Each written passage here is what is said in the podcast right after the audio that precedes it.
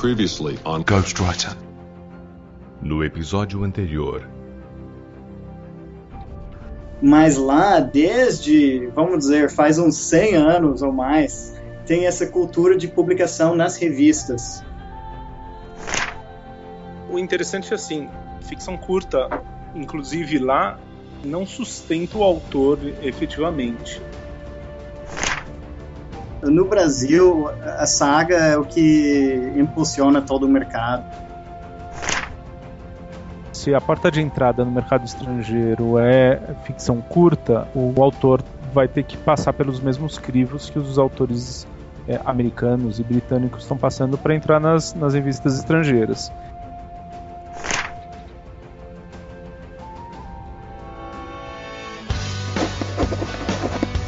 I'm a writer.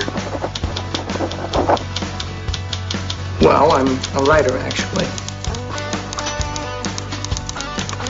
I am a writer.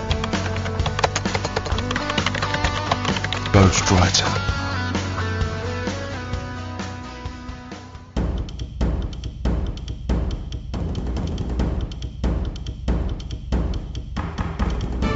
Saudações literárias, queridos ouvintes. Eu sou Ricardo Erdi e esse é o podcast Ghostwriter.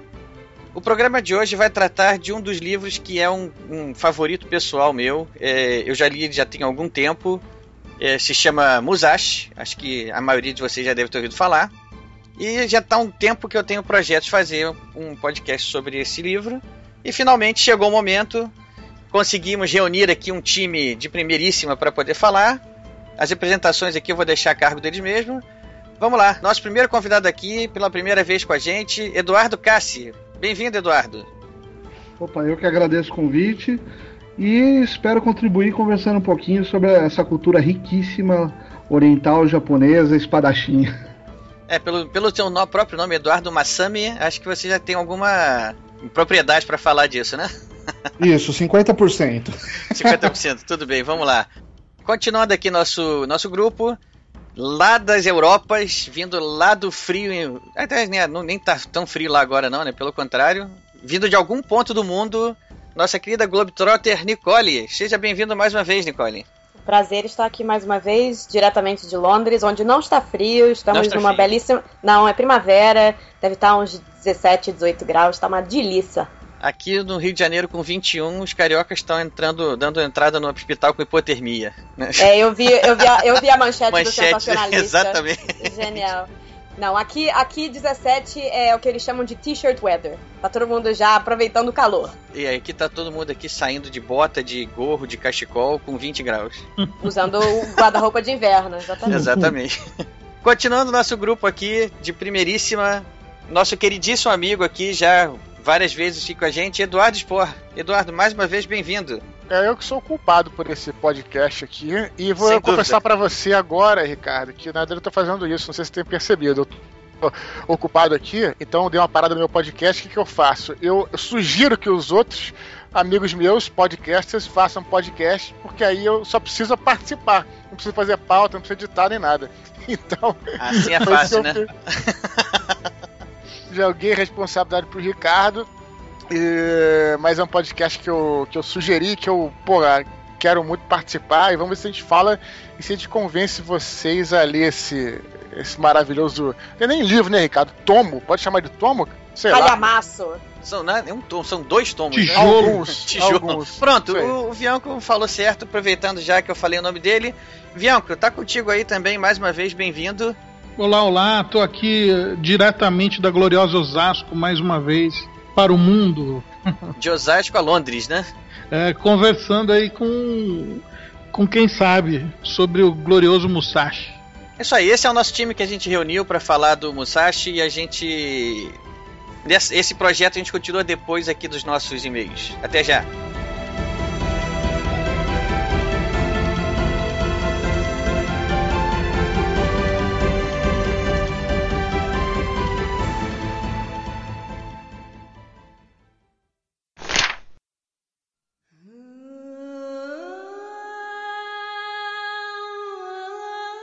Salve, salve, amante da literatura. Sou Rafael Modena, editor do podcast, e sejam todos bem-vindos a mais nova leitura de e-mails e recados do podcast Ghostwriter. Ao meu lado, Ricardo Erdi. Seja bem-vindo, Ricardo. Olá, Modena. Estamos juntos aqui mais uma vez. Bastante coisa dessa vez, né? Boa, bastante. E, e principalmente por um excelente, mas um excelente episódio. Foi tão bom esse episódio que o editor gostou tanto que ele até editou com mais velocidade que os outros. Comprou amanhã o livro, Modena? Não, mas eh, eu quis comprar mesmo, uma vontade enorme de comprar os dois tomos. Sem contar que eu ainda fiquei frustrado, porque os caras fizeram uma brincadeira de falar um spoiler lá na, na parte final do livro. E o spoiler eles pedem pra eu botar, não, põe um alerta de spoiler pra quem não quiser ouvir. Só que eles esquecem que o editor não leu o livro, né? Então eu não tive opção, eu tive que ouvir o spoiler na seco, né? Mas esse spoiler que você ouviu, que já, tá, já fica avisado aqui pro nosso público, que no finalzinho tem esse spoiler. É, assim, ele é amplamente conhecido porque a, é, a história do Musashi, do, que está contado no livro, é a história de um personagem real, ou seja, aquilo aconteceu de verdade. É, é, está aconteceu no, no, mundo onde a gente vive, não somente no universo Musashi. Ah, mas quem não leu o livro não tem muito conhecimento sobre a, a história do Japão.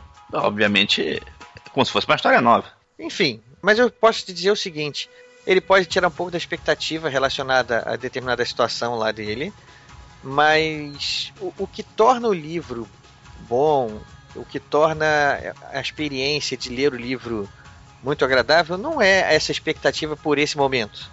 É toda a trajetória que acontece, toda a, a, a vida, o crescimento, a evolução do personagem. E isso aí não, não tem um spoiler específico. Isso aí as coisas vão acontecendo ao longo da história, ao longo do livro. E você vai simplesmente acompanhando e usufruindo daquilo de uma maneira que você não quer parar. Eu vou me ater com um comentário da Nicole que falou que apesar de saber o que aconteceu, ela não conseguiu reproduzir nenhuma partezinho que o Oshikawa escreveu. Vai fundo, porque se você ficou com vontade, aliás, é, é, eu tenho a impressão de que esse livro está bem difícil de achar. Ah, tudo bem. É, a gente faz até uma procura aí, de repente. Vai para os sebos aí, vai para os sites de sebos aí, que a gente. que eu acho que vai ser a tua única opção. Ou comprar em inglês, né? Ou comprar em inglês, se você preferir. É, comprar um e-book em inglês. Mas tudo bem. Ricardo, tu tem uma, um recado, não tem? Temos sim. Temos um recado aqui do Daniel Lameira. Ele é editor da Aleph. Ele vai lançar um curso aí. Enfim, as informações estão dadas aí no recadinho dele. Roda aí, Modena. Fala galera do Ghostwriter, eu sou o Daniel Lameira, editor da Aleph. Estou aqui para dar um recadinho sobre um curso que eu e a Mariana Rolier, editora da Rocco, vamos dar dia 22 e 23 de maio na Livraria Martins Fontes da Paulista é, sobre cultura geek e como os nerds estão revolucionando o mercado editorial. Eu editei aqui na Aleph diversos livros de ficção científica e os livros de universo expandido Star Wars, que vão ser o tema do próximo podcast. E a Mariana trouxe livros como Guerra dos Tronos, é, Jogador Número 1 e Clube da Luta. Vai ser um curso bem legal. Se quiser saber mais, o link está no post do Ghostwriter. Obrigado. E para aqueles que não querem ouvir os e-mails do programa passado, por favor, pulem para o tempo. 17 minutos e 20 segundos. Ricardo, hoje eu vou começar lendo aqui o um e-mail, tá ok? Vamos lá. Vou ler o e-mail do Klaus, 38 anos, de Sobradinho, Distrito Federal. Ele acabou de ler o quarto livro do Sanguinário Martin, de Game of Thrones. Estou lendo Exorcismos, Amores e uma Dose de Blues, do Eric Novello. Desde que ouço o Ghostwriter e o Cabuloso Cast, adotei como bicho de estimação uma lista de livros. A cada semana ela cresce. Eu tento podar esta criatura, mas por mais que eu leia, ela só faz crescer. Se ela crescer mais um pouco, vou pedir que pague uma parte do aluguel aqui de casa. não deve ser o único com esse problema. Não, né, certamente não. Ouvindo o cast, fiquei triste em perceber o quanto estamos atrasados em termos de divulgação, de mercado, quantidade de leitores, de escritores, etc. no mundo literário. Concordo com a colocação sobre o André Bianco. Ele ajudou bastante o mercado brasileiro e espero que venham outros escritores. Vi o Eduardo Sport surgir muito bem, Carolina Munhoz, entre outros. Desejo que cada vez mais autores e leitores consigam encontrar-se e satisfazer-se sem perder-se na burocracia e nos impostos, ou tornarem-se autores de um livro só. Morrer na praia não vale, não é mesmo? Agradeço imensamente a força que me foi dada na campanha do Dia da Criança Feliz. Mesmo que ninguém ainda tenha feito alguma contribuição, vocês ajudaram muito. Fiquei super feliz por ter sido levado a sério. acho que aqui o povo está tão acostumado a ser enganado que quando surge uma proposta legítima, ficam com receio. Sem mais, desejo sucesso e mais programas do Ghostwriter, que sem dúvida está ajudando a transformar positivamente a mente coletiva do brasileiro, dando instrumentos e dicas para combater a ignorância e o tédio. Klaus Oliveira, 38 anos, idade Sobradinho, Distrito Federal.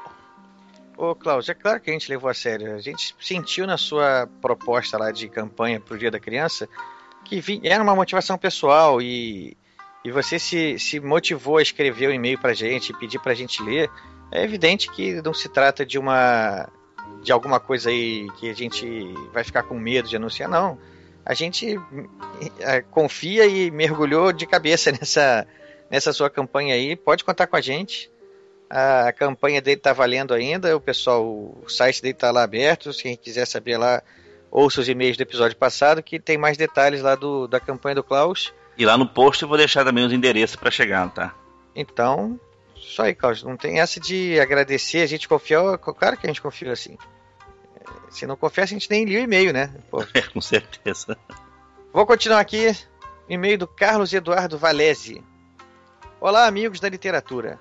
Eu sou o Carlos Valese, médico e podcaster do podcast F1 Brasil, citado nos comentários do episódio 51. Foi o Botter pediu pra gente mandar um abraço para eles, né? Então, a gente citou lá. Tenho 40 anos e moro em Curitiba. Antes de mais nada, quero agradecer a lembrança do fã número um de vocês, o Rafael Botter. Ele realmente é um cara a se invejar, pois é uma máquina de leitura. Apesar de não comentar sempre, também sou um grande seguidor do Ghostwriter desde que o Eduardo Spor me indicou o programa no Twitter. O Scooby disponibilizou um aplicativo para Android. Agora, os episódios de listas são responsáveis pelo aumento exponencial da minha lista de desejados em tempo real. Olha só.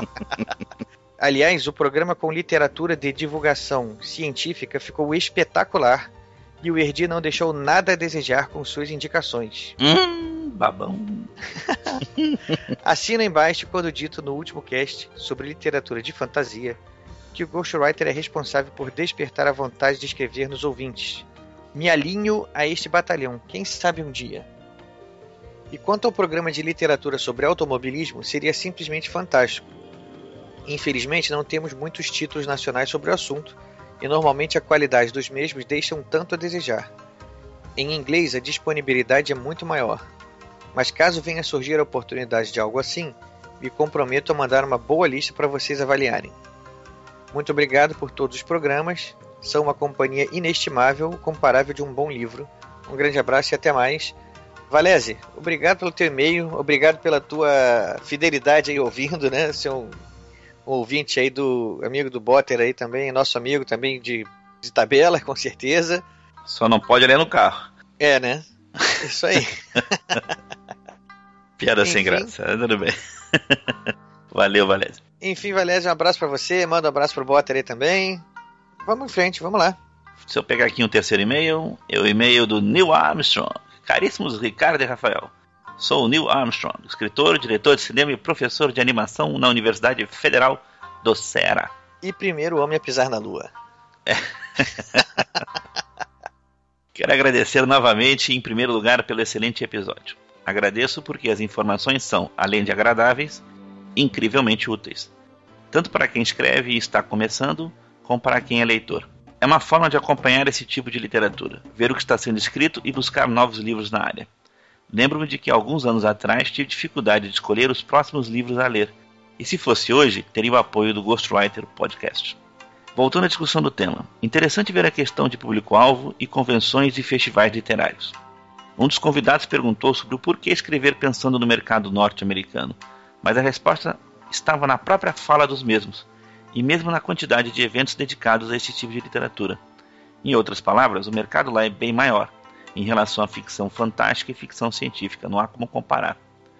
Meu livro foi escrito com grande incentivo de leitores amigos de lá, inclusive, pois eu ia escrevendo e enviando cada capítulo, ou seja, foram meus primeiros leitores. Mas independente de tudo isso, uma coisa é certa que vocês frisaram bem.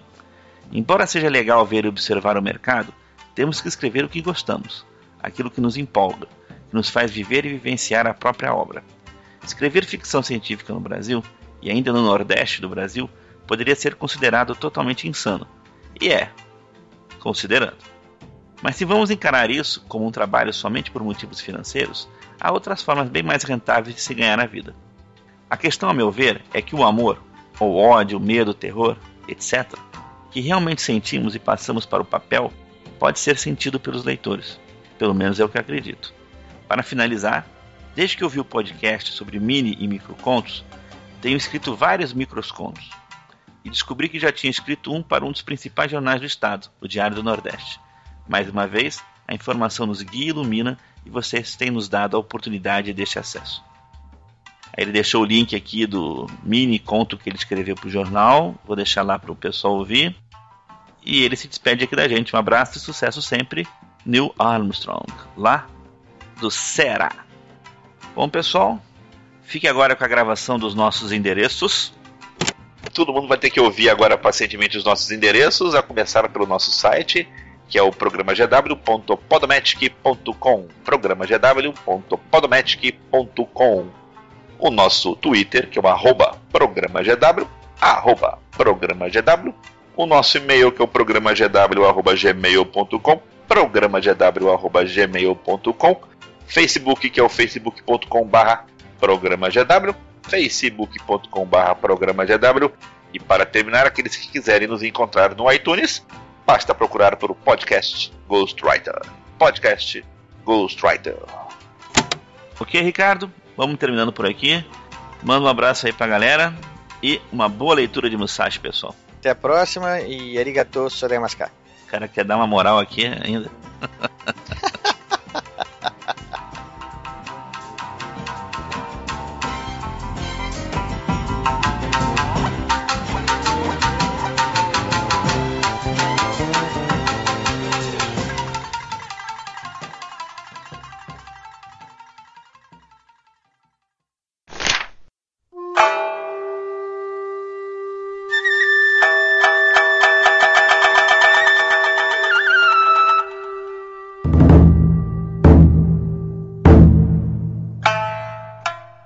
cada lado do desfiladeiro há mais de 80 mil homens. Alguns enchem seus mosquetes com pólvora e chumbo, outros desatam suas longas espadas da cintura.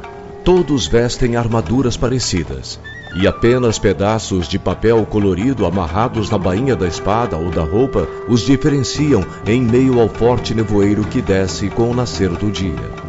Com o sinal de sua bandeira, o velho senhor da guerra, Ieyasu Tokugawa, sinaliza a seus homens que é hora de derramar o sangue daqueles que o desafiaram.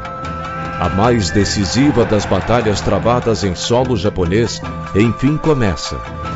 Era 21 de outubro de 1600, o dia em que um Japão unificado começou a emergir. A Batalha de Sekigahara, que causou mais de 30 mil mortes, pôs fim às disputas entre senhores feudais. A partir dali, todos obedeceriam a um só líder, o Shogun Tokugawa, o mais poderoso de todos os detentores do título até então.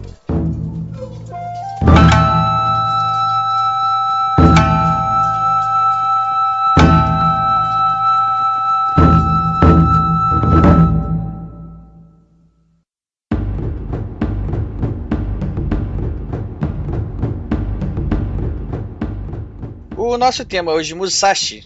Eu queria falar um pouco antes sobre o contexto que começa o livro. O livro começa com o, o protagonista, o Musashi, que é um, é um. Foi um samurai que existiu de verdade, foi o, o samurai que conquistou a maior fama de todos os tempos. Ronin, Ronin. Ronin, né? É, tem razão, ele tá mais classificado como Ronin, né? Samurai sem mestre é Ronin. É, samurai sem mestre, exatamente. Então ele foi o, o que atingiu a maior fama e e atingiu a maior perícia também no, uso de suas armas. O livro começa com ele acordando do, do, campo da batalha de Sekigahara. Essa batalha acho que foi a batalha mais famosa de todos os tempos do Japão, é uma batalha que definiu os rumos dali para frente, né, quando ela aconteceu. E a partir daí o Japão entrou numa, num, num processo é, bem diferente do que ele vinha vivendo antes. É, para contextualizar isso, eu só explicar uma coisa. Eu não vou me aprofundar muito na história do Japão, porque o nosso tema aqui de verdade é o Musashi, mas é só para o pessoal entender como é que se deu isso. O Japão ele era feudal, né, lá pra, pra, pelas, de, pelo século 14 mais ou menos, assim, ele era um país feudal dividido em vários feudos e existia o imperador que era a figura mais simbólica e o shogun que era o chefe militar. Só que esse shogun ele não tinha tanto poder assim porque cada um desses senhores feudais ao longo do tempo foram eles foram juntando seus exércitos particulares. Eram chamados de, de daimios, o, Ricardo. Só para dar nome aos bois aí. Nome aos bois. Então os, os daimios eles formantavam esses exércitos e viviam em guerras uns contra os outros lá para conquistar espaço, conquistar lugares mais nobres, conquistar prestígio. E foram montando esses exércitos e com isso o shogun mesmo foi cada vez mais sendo uma figura simbólica. É, ele dependia muito dos clãs, né? Que eram esses as junções de clãs. Quanto mais clãs juntos, é maior poder do Shogun. Passou um tempo, essas brigas, esses caramuços começaram a se tornar muito difundidas, muito disseminadas pelo Japão e o, e o Shogun mesmo perdeu muitos de seus aliados.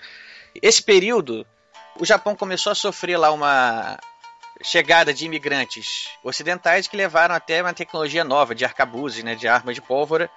E teve um desses generais que chamava-se Oda, Oda Nobunaga. Não é o Yoda, não confunde. Não, não é o Yoda. Esse não precisava nem de arma, né? Esse não precisava. Esse, se chegasse lá, ele unificava o Japão sem problemas. O general Oda Nobunaga, ele conseguiu muitos aliados entre esses é, imigrantes ocidentais que estavam chegando no Japão, conseguiu uma certa tecnologia superior, que era tecnologia de pólvora, já de algumas armas de pólvora. Ô Ricardo, e... desculpa, desculpa te interromper, ah, cara. vontade, à vontade. Mas, mas é porque talvez o ouvinte possa. É, só para só pra situar o ouvinte, tá? É, a galera já viu, deve ter visto aí. É, Último Samurai, Último é? Samurai. É, filme do Tom Cruise. É, então, não se confundam, não é dessa época. Não. Tem dois momentos essa história do Japão. Essa época do Musashi que a gente tá falando, vamos, vamos colocar a timeline, é 1600. É bem anterior. 1600. Foi, uma, foi um momento, que eu vou deixar depois o Ricardo falar, foi um momento X, e depois é, o Japão se fechou, como ele vai falar aí, e depois teve uma nova abertura que foi no, século, no final do século XIX, que é onde se passa o filme do Tom Cruise, lá o Último Samurai. Então, quando você fala de arma de fogo, Ricardo, só para situar a galera, a gente está falando, é, a gente tá falando dos portugueses, principalmente, e daquelas armas de fogo tipo arcabuz, arcabuz e é, aquelas coisas todas. É o então, Tepô. 1600. Vamos só botar no timeline aqui. a batalha de Sekigahara que eu, que eu, que eu falei, que começa o livro, né? Ela, a data exata dela, pelo calendário antigo chinês, é 15 de setembro de 1600. Pelo calendário moderno, seria 21 de outubro de 1600. Uhum. Então é essa época que a gente está falando. Isso, isso. Mas então, só para terminar esse contexto, esse general Oda Nobunaga, ele conseguiu... Ele começou o projeto de unificar o poder do, no Japão de volta e ele chegou a conquistar praticamente metade do território até que ele foi ferido numa batalha e ele acabou cometendo o ritual de seppuku, que é o suicídio, né? Que era uma morte muito mais honrosa do que morrer pela mão do adversário. É, quando ele morre, fica uma, uma briga pela, pela sucessão dele, até que um general lá, é, se eu não me engano, Toyotomi, né?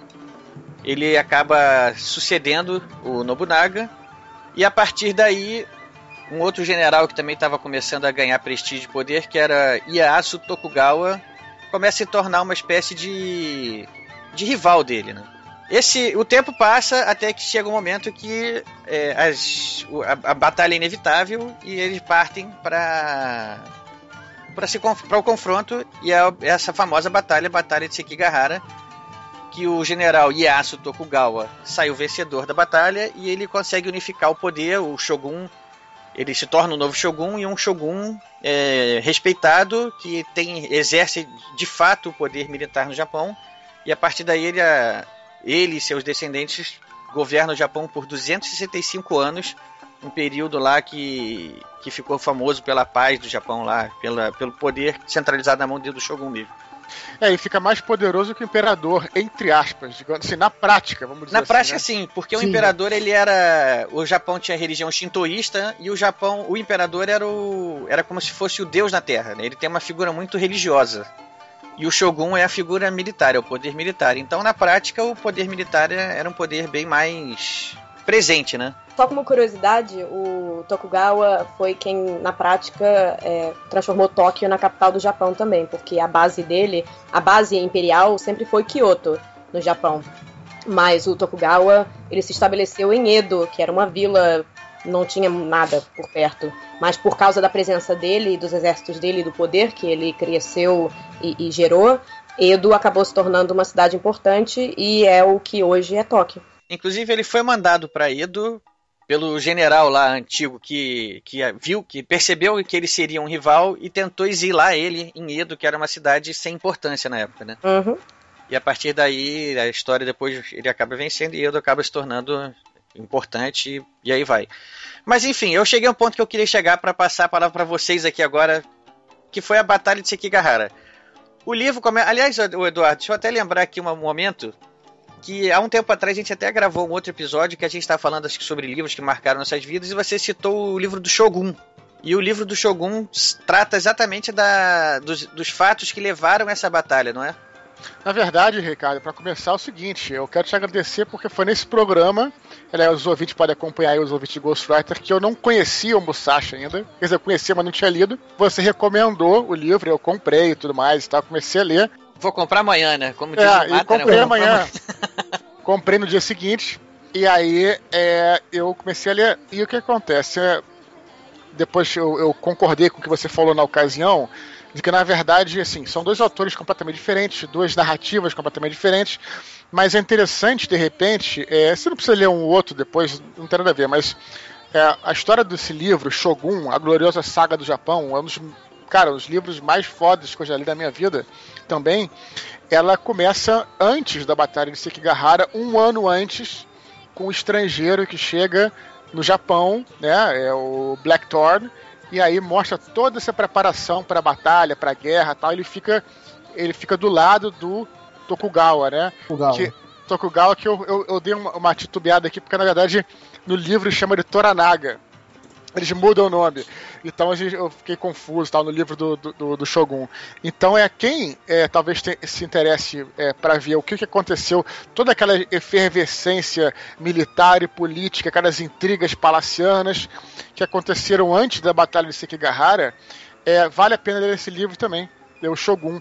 E é interessante porque quando a batalha chegou, ela, ela é uma batalha, como você falou, assim, é crucial na história do Japão. Ela faz parte é, talvez o, o Eduardo Cassi possa falar como é, é descendente é, de japonês, é uma batalha que ficou na mente do japonês até hoje. Ela é tão forte que quando a gente fala assim, por exemplo, de, de herói, por exemplo, o nosso herói ocidental ele remete à, à Grécia Antiga. Sim. O herói oriental remete a 1600, remete aos Ronins que se formaram, né, que acabaram se tornando é, os Ronins, que a maioria deles eram samurais cujos senhores morreram nessa batalha. Hum, passaram, brutalizados, né?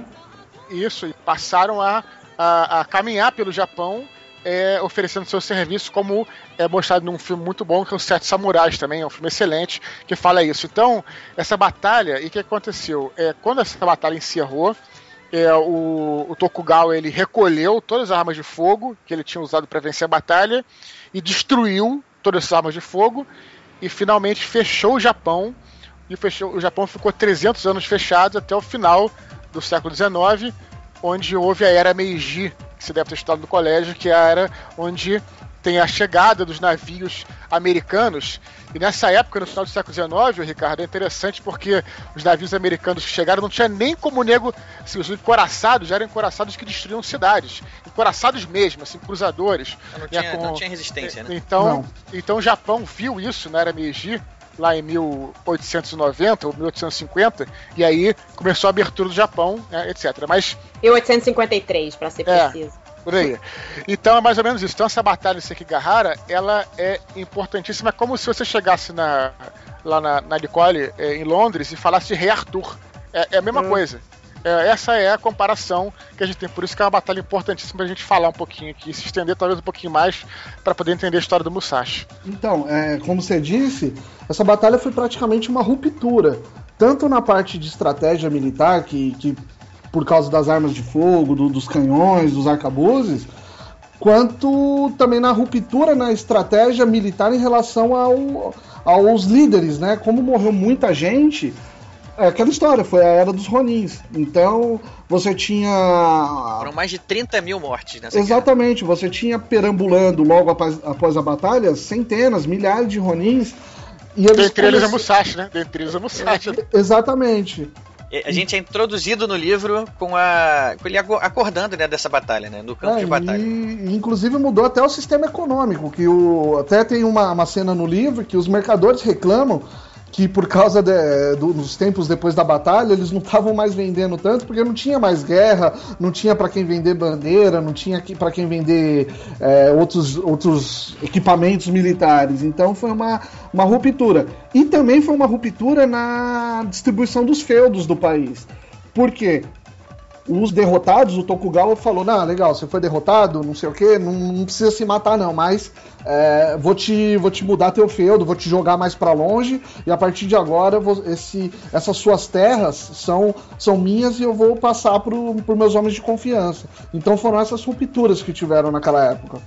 Isso, é, e só uma curiosidade, Ricardo, é, é, pra, essa ruptura que o, que o Cássio falou é maneira porque foi uma ruptura cultural também, no sentido de que, antes disso, é, os, samu os funcionários, samurais, cara, os samurais que venceram, que tinham daimos, que tinham senhores, eles eram todos guerreiros, né? Depois disso, o samurai sempre teve uma, uma, um direcionamento guerreiro. Só que depois disso, ao longo dos anos, ele acabou se tornando é um funcionário do Estado. Mas burocrata. Até várias, um burocrata, exatamente, um burocrata. Então, tem tudo isso e aí de repente os samurais, que são os ronins, passam a ser os fodões da parada, porque são os caras que os Street Fighters, sabe aqueles caras que viajam, Põe a mão na massa. Exatamente. Mantiveram a alma é, samurai. É, então é, é, muito interessante isso. Na prática, os ronins foram os que mantiveram o Bushido, né, que é o código do guerreiro. Caminho da espada, né? Exato, enquanto os samurais antigos que viraram burocratas meio que abandonaram o Bushido. É, os samurais, eles, com a ausência de guerras, os samurais acabaram é, indo parar no serviço público, né, se tornaram os burocratas, mas muitos deles também foram se dedicar às artes. Uhum. É, o próprio Musashi, no final da, da vida dele, a gente vai chegar lá, ele acaba se dedicando à arte, acho que da caligrafia e da Não, cerimônia do chá também. Artista, ele, ele pintava, ele, ele chegou a esculpir é, tanto a própria arma num dos capítulos, até uhum. é, é estu, estudos de. É, e assim, ele era um observador nato, né? Porque ele falava que para você se tornar melhor não basta você somente ter a técnica da espada, você tem que aprimorar em todas as áreas. Então ele foi para esse caminho também.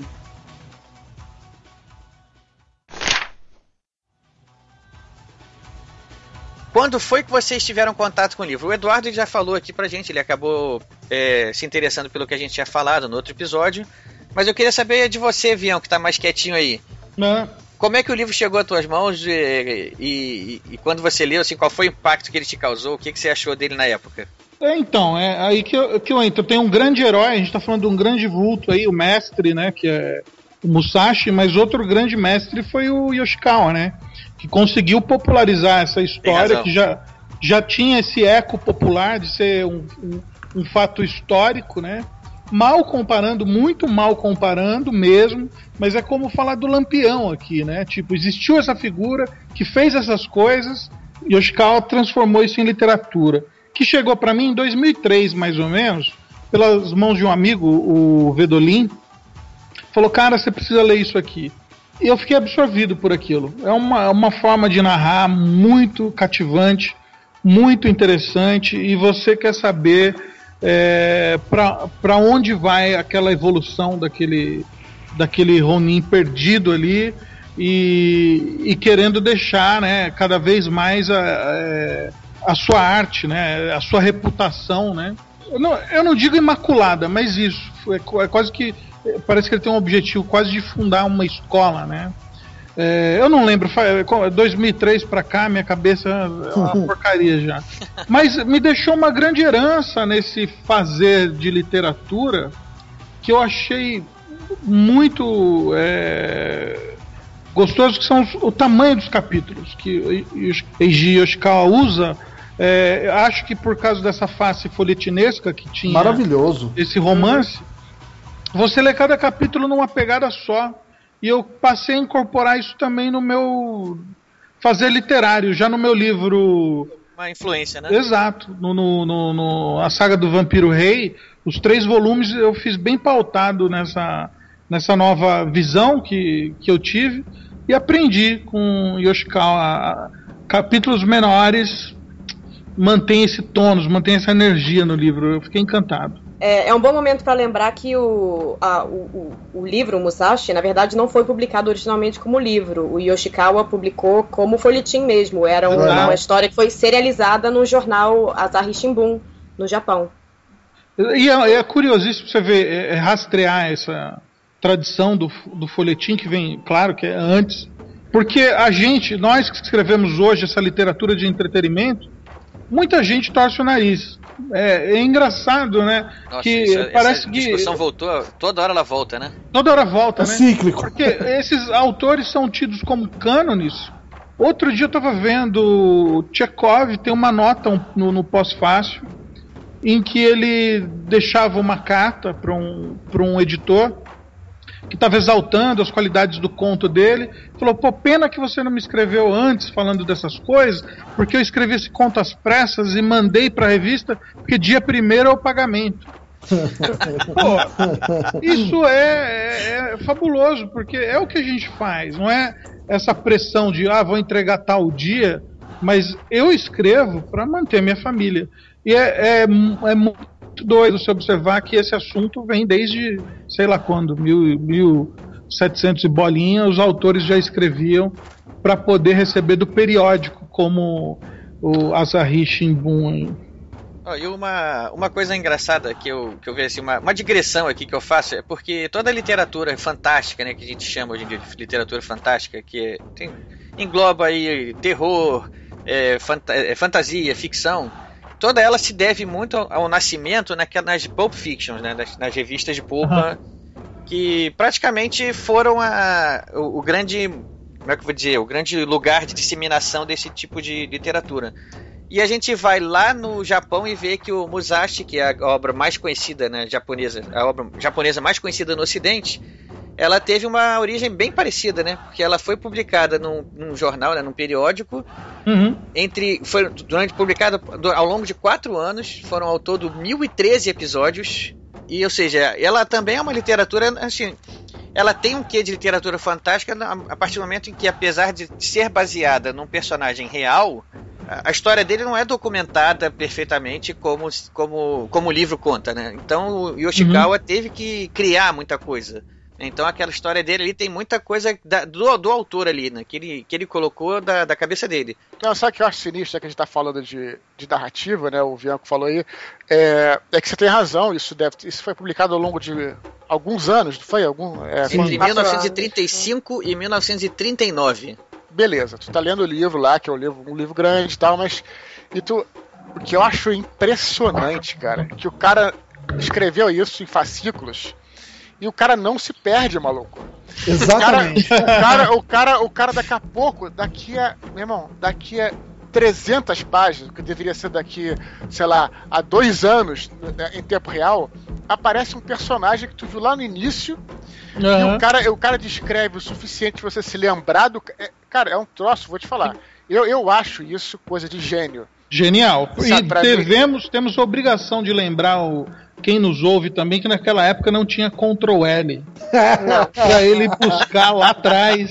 Não tinha computador, era tudo escrito à mão. O cara, é, o cara escrevia aquilo assim, ah, uma notinha aqui, esse personagem eu já citei mesmo quando? Ah, deixa eu ver aqui nos meus arquivos. O arquivo no papel, escrito à mão. À mão. Mas sabe o que, que acontece, Bianco? Ele mesmo fala que ele é, ele é descendente de. O Yoshikawa é descendente de, de samurais empobrecidos. Então talvez a perfeição dele, o caminho do guerreiro Bushido dele foi esse, foi se aprimorar tanto na escrita que é aquilo dois anos depois ele conseguia ter, ter na memória ou né, achar de um jeito fácil a, as informações para casar um personagem, casar uma cena e ficar certinho, entendeu? Que eu achei impre- impressionante é que esse livro são é, dois. Eu, li, minha edição aqui são dois volumes, é, cada um deles tem mais ou menos mil páginas, uma coisa assim. E eu li ao longo do, é, de um ano. Eu, assim, eu lia, aí parava, eu lia, eu lia outro. Isso era muito bom, até para quem está escutando. É ótimo porque, como ele realmente foi escrito em folhetim, você pode parar. Você pode parar um mês de ler o livro. E depois, quando você voltar, você não vai ficar completamente perdido. Não fica. É incrível que você não fica. E aí, eu li assim isso aí. E depois eu fiquei é, muito impressionado como é que é isso que, eu- que- que tem esses encontros e desencontros. E aí você fica, pô, a- o cara vai pra Edo pra encontrar o fulano. E quando ele chega em Edo, o outro tá, o outro tá indo embora, cara. Então você, cara, como é que esses caras vão se encontrar, sabe? Então. É uma. é, Sei lá, cara, é muito bom, cara. É, e, e um país, assim, em- a gente está falando de uma época de 1600 em que para você dar um recado para alguém era um mensageiro que você tinha que mandar, era uma coisa assim, né? Então, Chegava um mês depois. é, o cara tá chegando em Edo para procurar alguém que naquele momento tá saindo. Nossa, é assim, você vai. Quando é que esses caras que precisam se falar vão se encontrar novamente, né? Como é que um vai saber para onde o outro foi? Então, a, a gente fica nessa, nessa expectativa. Só, mais, só pra elogiar um pouquinho mais a prosa dele, Ricardo, é aquela coisa que eu, eu falei no programa do Conan Doyle, que eu acho incrível, incrível. Para isso, para mim, isso que é uma coisa genial, o Bianco vai, vai entender o que eu tô falando. Quando o cara consegue é, descrever, você consegue entender a cena sem o cara precisar descrever muito, entende? E o cara, ele, em poucas palavras, você visualiza. É, para mim, isso é mágica, maluco. O cara, você visualiza tudo, cara. Você visualiza a cidade, você Exato. visualiza, você visualiza o cara, você visualiza o inimigo, você visualiza tudo. E Até a paisagem. Precisa, até a paisagem, cara. Você não precisa. ele Você não- escuta o fica- vento, né? É, é, você fica. pat- Então é, é, é. Só elogiando um pouquinho o livro, que a gente. É, a gente essa já sabe. mágica de criar essa fruição, né? É, aí é que tá o talento, né, do escritor, né? É, Eu que ministro muitas é, oficinas, eu digo, o talento não é tudo. Se você estudar as técnicas, estudar estrutura narrativa, você vai conseguir tirar leite de pedra, mas quando juntam as duas coisas, o cara é talentoso demais, ele cria essa né? fruição é, leve, é como o Eduardo falou, falou, não precisa entupir de descrições e você você tá dentro daquele lugar. Você tá sentindo o que o personagem tá sentindo. Ele conseguiu sintetizar o, o estilo oriental, que é um estilo mais sintético, mais pontual, ma- até mais. é, uns falam que até mais seco, vamos dizer assim, até mais curto, com uma, uma narrativa muito parecida com o que a gente tem aqui no Ocidente. Mas ele conseguiu fazer uma simbiose que não fica com aquele excesso de informação e também, a- a- em contrapartida, você não perde nada, que você consegue sentir a tensão da batalha. Às vezes ele descreve um movimento de pé do inimigo você já fala, caramba, agora vai dar merda, entendeu? Então eu acho isso muito legal, essa, é, essa habilidade que ele teve de juntar o raciocínio oriental com, a, com o estilo narrativo até um pouco mais ocidental. Mas isso Como tem muito a ver com algo que o Eduardo suscitou no começo, né? Que é, é esses mundos apartados do, do herói nipônico e do, do herói grego. Ele fez é, o híbrido disso, né? Ele Sim. juntou o jeito de narrar a- a- o épico grego com a história japonesa. Ficou fantástico. Mas o que eu acho mais legal da história, pelo menos pra mim, é, do jeito como o, o Yoshikawa escreve, é que os personagens são in- in- extremamente tridimensionais. E mesmo os personagens que não são personagens que você gosta automaticamente, porque, vamos combinar, o Takezo, o nome original do Musashi, quando começa a história, ele é horrível. Não ele é terrível. Ele é, é o tipo de pessoa que se você conhece na vida real, você vai, vai bloquear no Chato? Você Facebook. fala, chato. Exatamente. É muito chato. Mas. Vou bloquear Shinmen Takezo É, curtiu isso. exatamente. Bloqueia. exatamente. Da Mute no Twitter. É o cara que você não quer é, que esteja, seja parte da sua vida.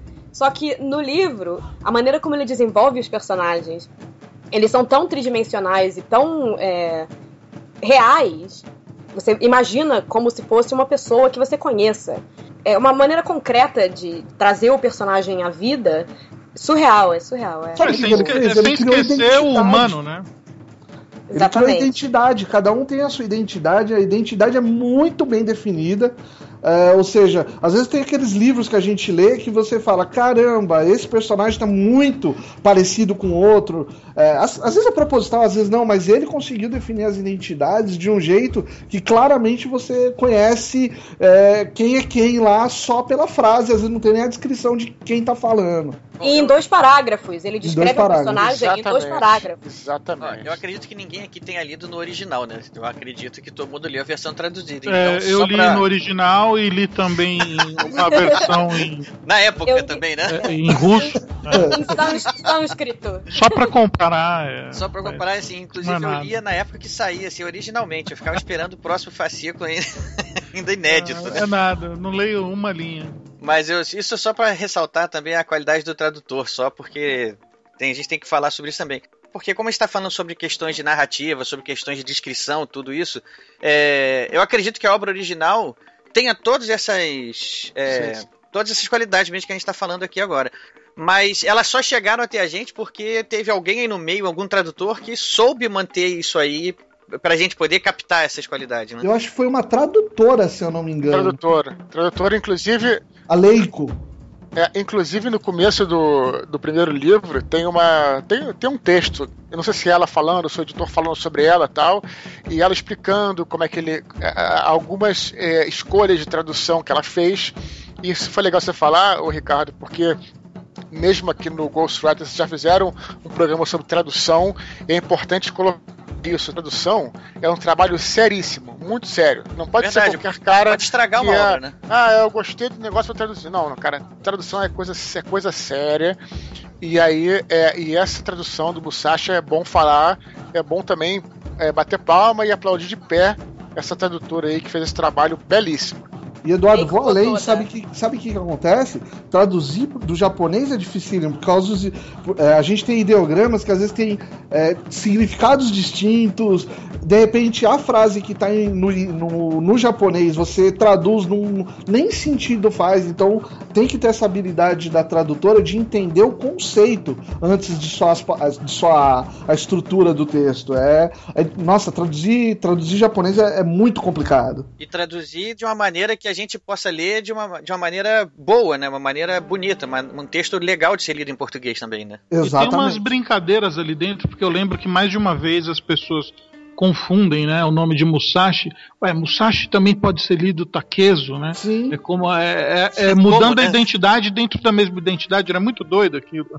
É, porque quando você pensa assim, pô, como é que Musashi virou Takezo? Eu penso nas sílabas, assim, não vou, vou é, Vou, vou, mudar as sílabas aqui, mas Takezo obviamente não tem nada a ver com Musashi. Fico imaginando como é que seria isso. É, não, eu, eu, reli, eu reli recentemente e na, na edição em inglês que eu reli, ele especificamente, eles especificam isso. Quando ele muda de nome, o, o, o Daimyo, que sugere que ele mude o nome, é, eu não vou entrar em detalhes porque eu não quero dar spoiler da história, é porque o, o ideograma que ele usa, que é um caractere chinês, na verdade, na época, é, lembrando só. que o, o japonês é, vem do chinês, né? É uma simplificação praticamente do alfabeto chinês. E o, o, o caractere chinês do nome, é, Takezo, pode ser lido como Musashi. E aí, daí veio o daí, Ah, daí... entendi. Os chineses Exatamente. são tipo os argentinos dos japoneses. Leiko, Go... Leiko Gotoda, o nome, Ricardo. Da, da tradutora. Da tradutora é.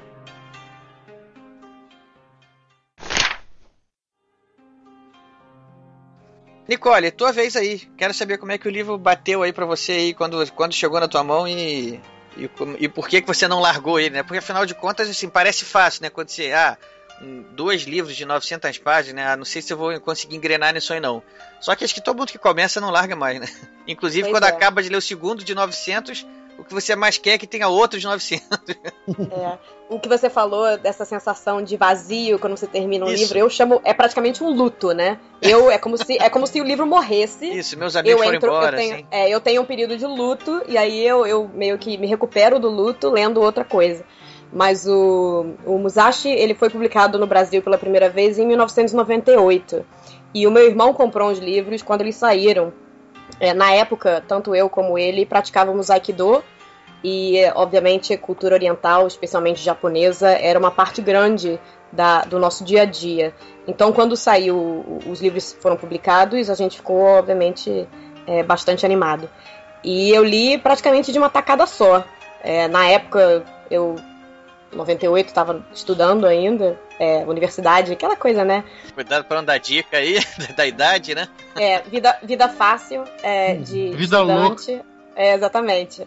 Então tinha bastante tempo livre. Especialmente estudando no FRJ, com greve, professor que resolvia não aparecer.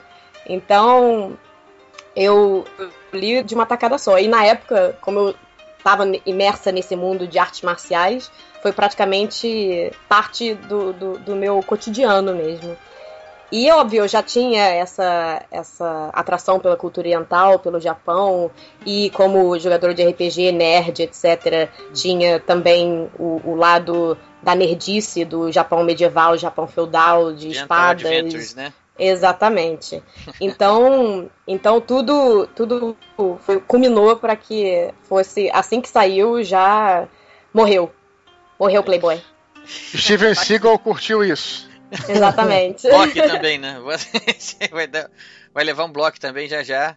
E você, Cássio, faltou você dizer pra gente como é que como é que você chegou até ele ou como é que o livro chegou até você. Bom, na verdade, assim, é, acho que eu li ele, se eu não me engano, em do finalzinho de 2010, começo de 2011. E eu li até que rápido pelo tamanho, acho que eu li em dois ou três meses também, mas foi, foi direto. Caramba, eu achei que você ia falar dois ou três dias, eu te juro. Não, aí, aí é- seria nível extermina... É, aí seria nível meio robô, acho que não teria como. É, 1800 Não, mas- páginas. é, mas foi assim, eu tava nessa época começando a fazer as pesquisas para escrever o Darilho das Sombras, o, o primeiro livro da, da série Tempos de Sangue, e eu tava muito envolvido com a, com a literatura ocidental mesmo, então tava só lendo isso, só lendo isso, só lendo isso, falei, não, para, deixa arejar um pouco a mente para não ficar viciado, com uma escrita viciada também. Então, assim, eu, eu sempre gostei, né, por ser descendente de, de japonês, sempre gostei da, da cultura oriental, mas não tinha lido Musashi. Aí um dia, tô, tô numa, numa livraria, falei, pô, tá em promoção, uns calhamaços aqui, vou comprar. A hora que eu comecei a ler, eu falei, nossa senhora, que coisa linda, tá... Era tá isso, né?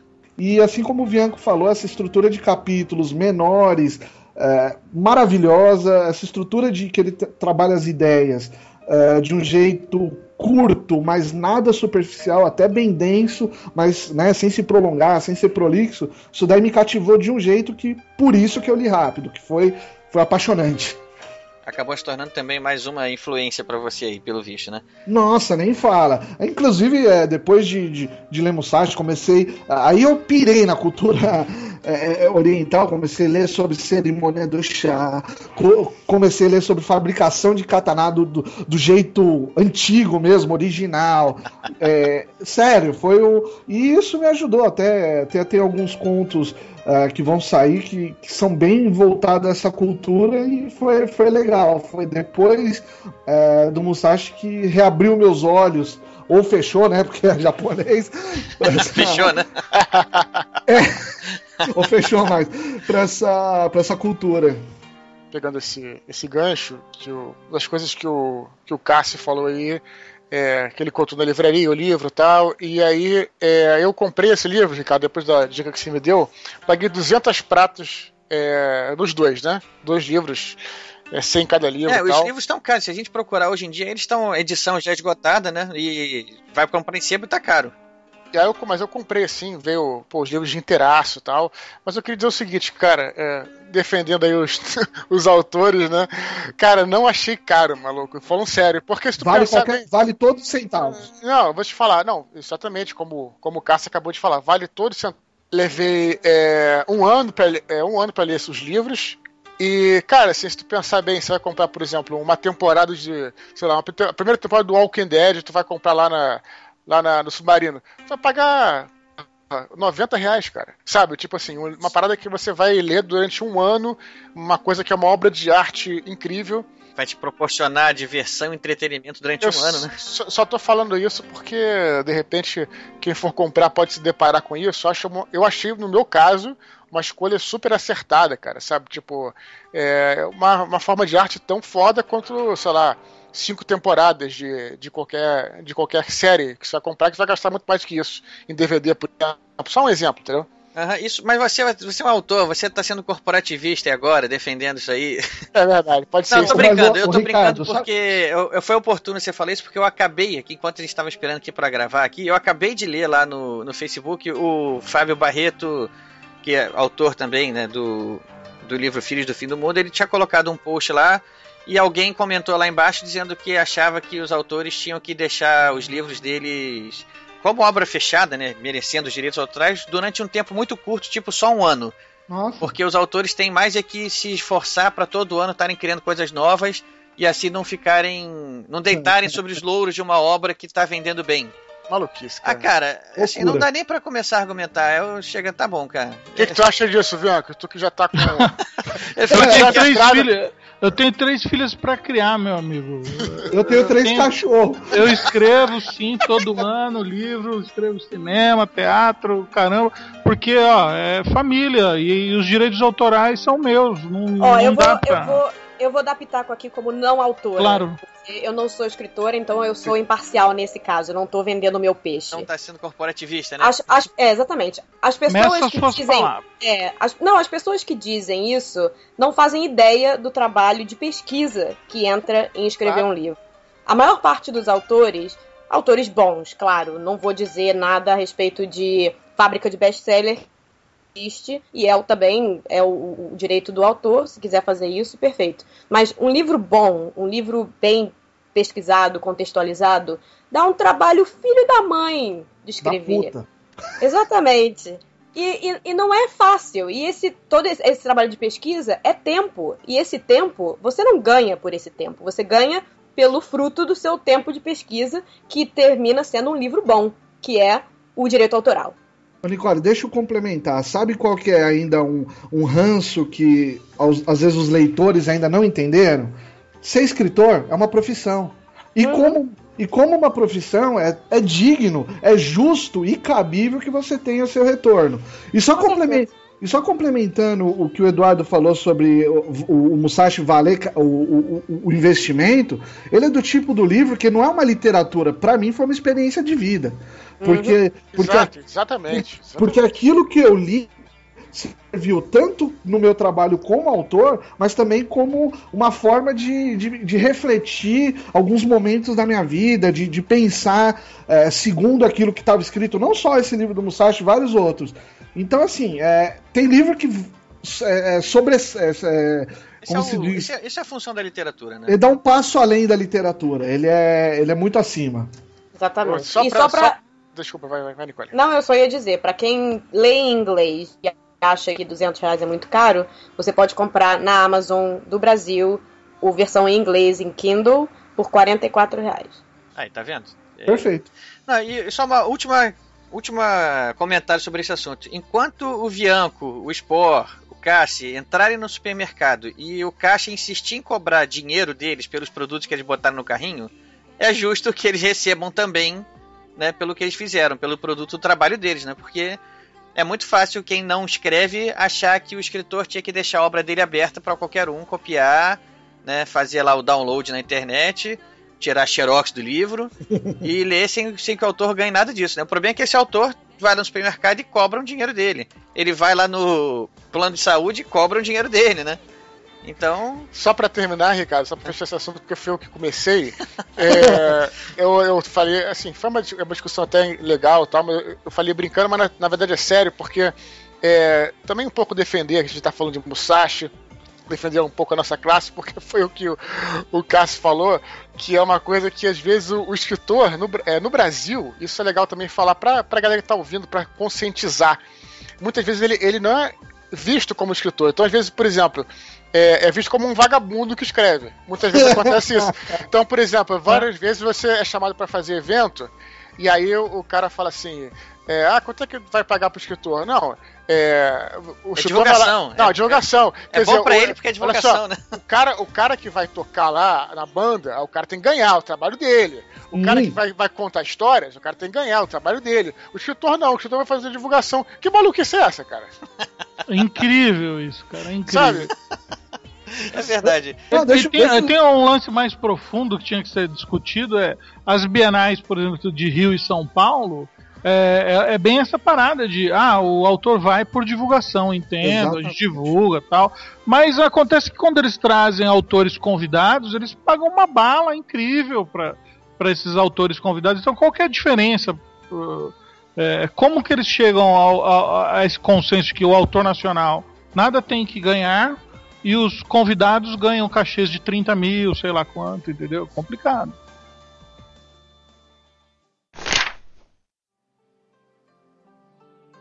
É, Eu vou aproveitar um ponto que a Nicole levantou quando ela estava falando, que foi a evolução dos personagens, né? O, o Musashi começa, inclusive, até com outro nome, né? Shinmen Takizo.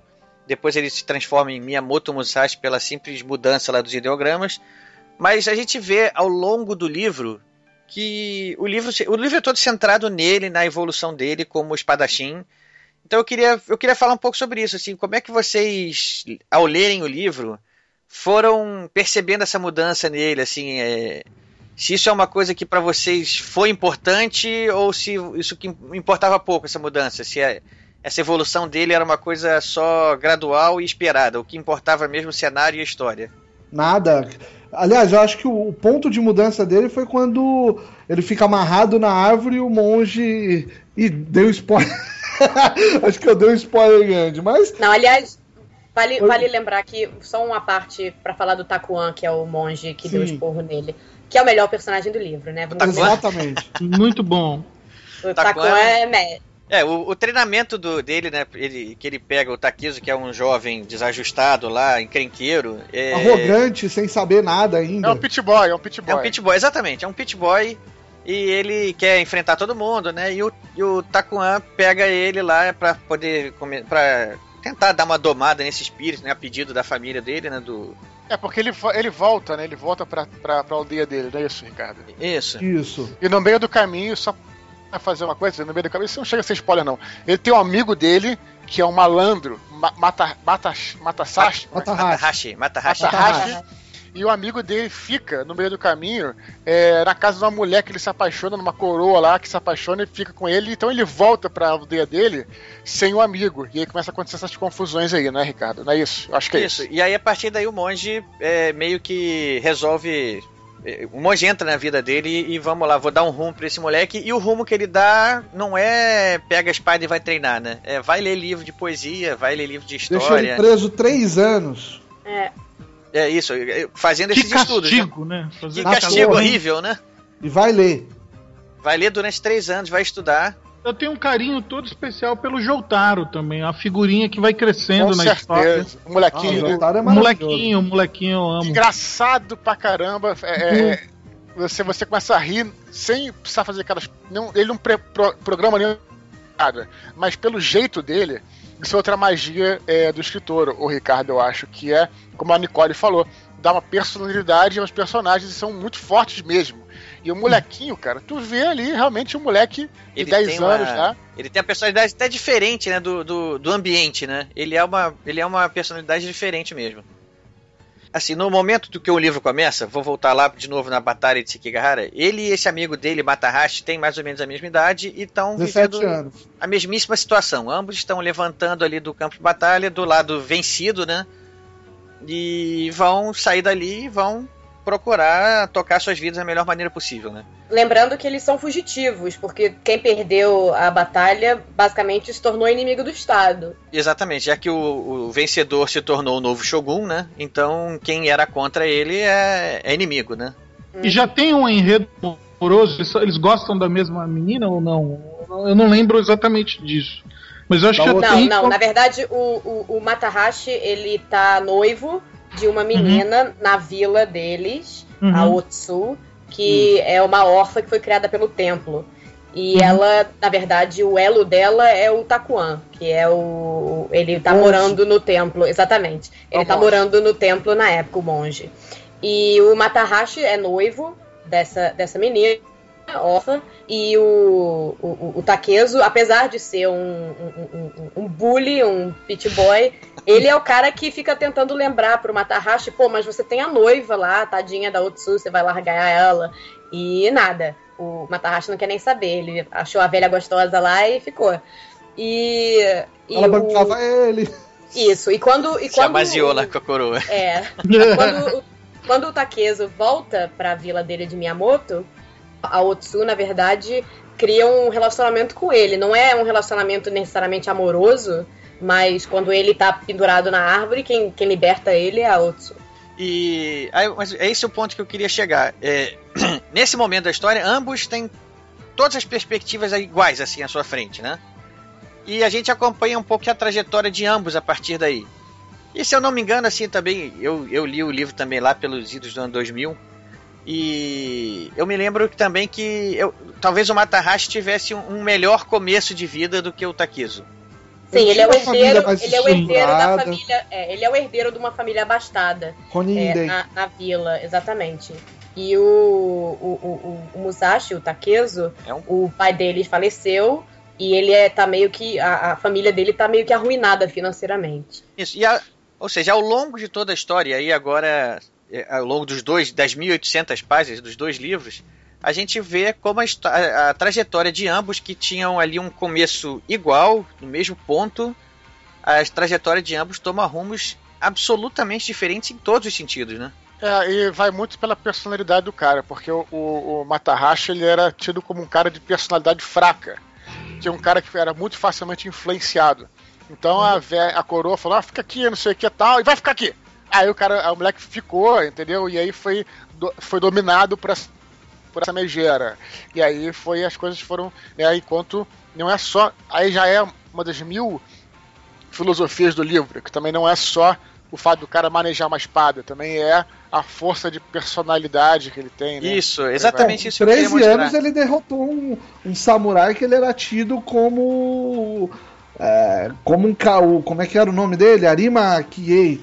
E ele era tido como um espadachim muito bom. E com 13 anos, reza a lenda que o, o, o Musashi, sem ser Musashi ainda, era Takezo, derrotou ele já. né? Aliás, Então esse é um mostra- ponto, é um ponto, uma curiosidade boa aqui pra gente falar. Esse, esse primeiro duelo dele, né?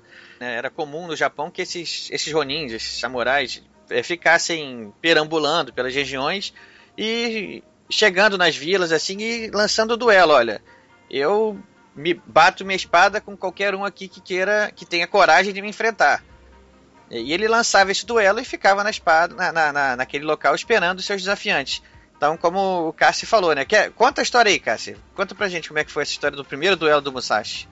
Ah, então, é, chegou um espadachim lá no, no vilarejo, né?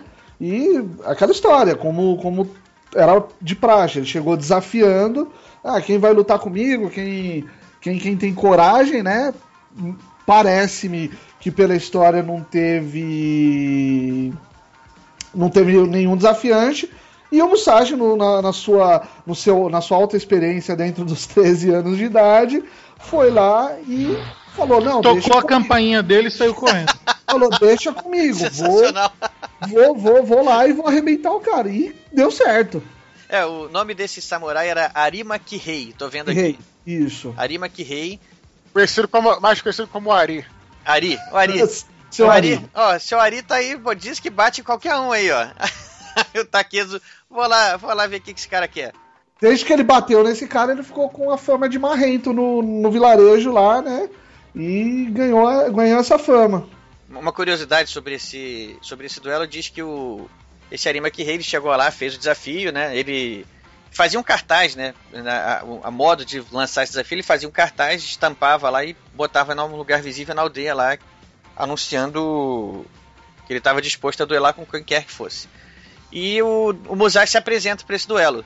Quando esse Arima Kihei percebe que se trata de um garoto de 13 anos, ele se sente ofendido, né? Ele acha que aquilo é uma é uma é, uma, é um deboche, né? Uma coisa assim. E ele vai lá no momento lá do, no local onde seria o duelo na hora e, e exige que o Musashi peça desculpas por estar fazendo aquela aquela essa Insulto, insulto. insulto, né? Exatamente. Esse insulto, essa afronta com ele, assim, de como é que você, um garoto de 13 anos, está aceitando um duelo de mim aqui, que eu sou um samurai Essa respeitado. fanfarronice. Essa fanfarronice, perfeito. E o Musashi falou, não, é, a coisa é séria, eu tô aqui mesmo e atacou ele com um bastão. É, o Kihei não teve outra opção de se defender, sacou sua espada e mesmo assim Já não era. foi páreo, já era, perdeu, perdeu o Playboy, né? Esse menino cresceu em Osasco, cara. Cara, O Bianco, isso aí agora mostrou que tem história aí por trás, hein, Bianco? Mas enfim, esse foi o primeiro duelo dele, né? Isso aí foi com 13 anos. Isso, é, ao longo da vida do Musashi, foi, é dito que ele venceu em mais de 60 duelos, né? E obviamente não perdeu nenhum, porque a derrota no duelo significava morte, né? E alguns Não, ele não foi de um pra um, foi um. Ele venceu vários ao mesmo tempo. É, teve duelos que foi. é, Teve a- o du- duelo famoso contra a academia inteira, né? Do Yoshioka, né? Não a academia inteira de uma vez, mas a rivalidade que se formou, né? É o final do primeiro tomo, não é? Essa... Não, é. Ele destruiu a, a não, reputação. É no, é no dois- segundo dois- tomo já. Não, tem duas, tem duas coisas. Primeiro, é, no, no meio do primeiro tomo, esse duelo é no primeiro livro. É, academia, os caras, se eu não me engano, eles lutavam contra a parada, acho que era lança ou bastão, uma coisa assim. Não, É. lanças são os, os monges lanceiros de. Mas- É, não, ah, então você tá falando. Então, peraí, então é o duelo do Pinheiro Solitário que você tá Isso. falando. Ah, isso é outra coisa. É, É. do- é do garoto que. É, sim, sim, ele vai enfrentar. E na verdade ele é aí que ele começa a, a elaborar o estilo dele de duas armas.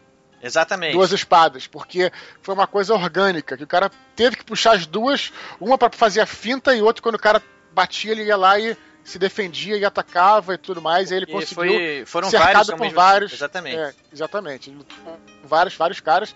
E o terreno facilitou ele, porque ele conseguiu subir, descer. Enfim, aí não vou descrever né, as coisas todas, né?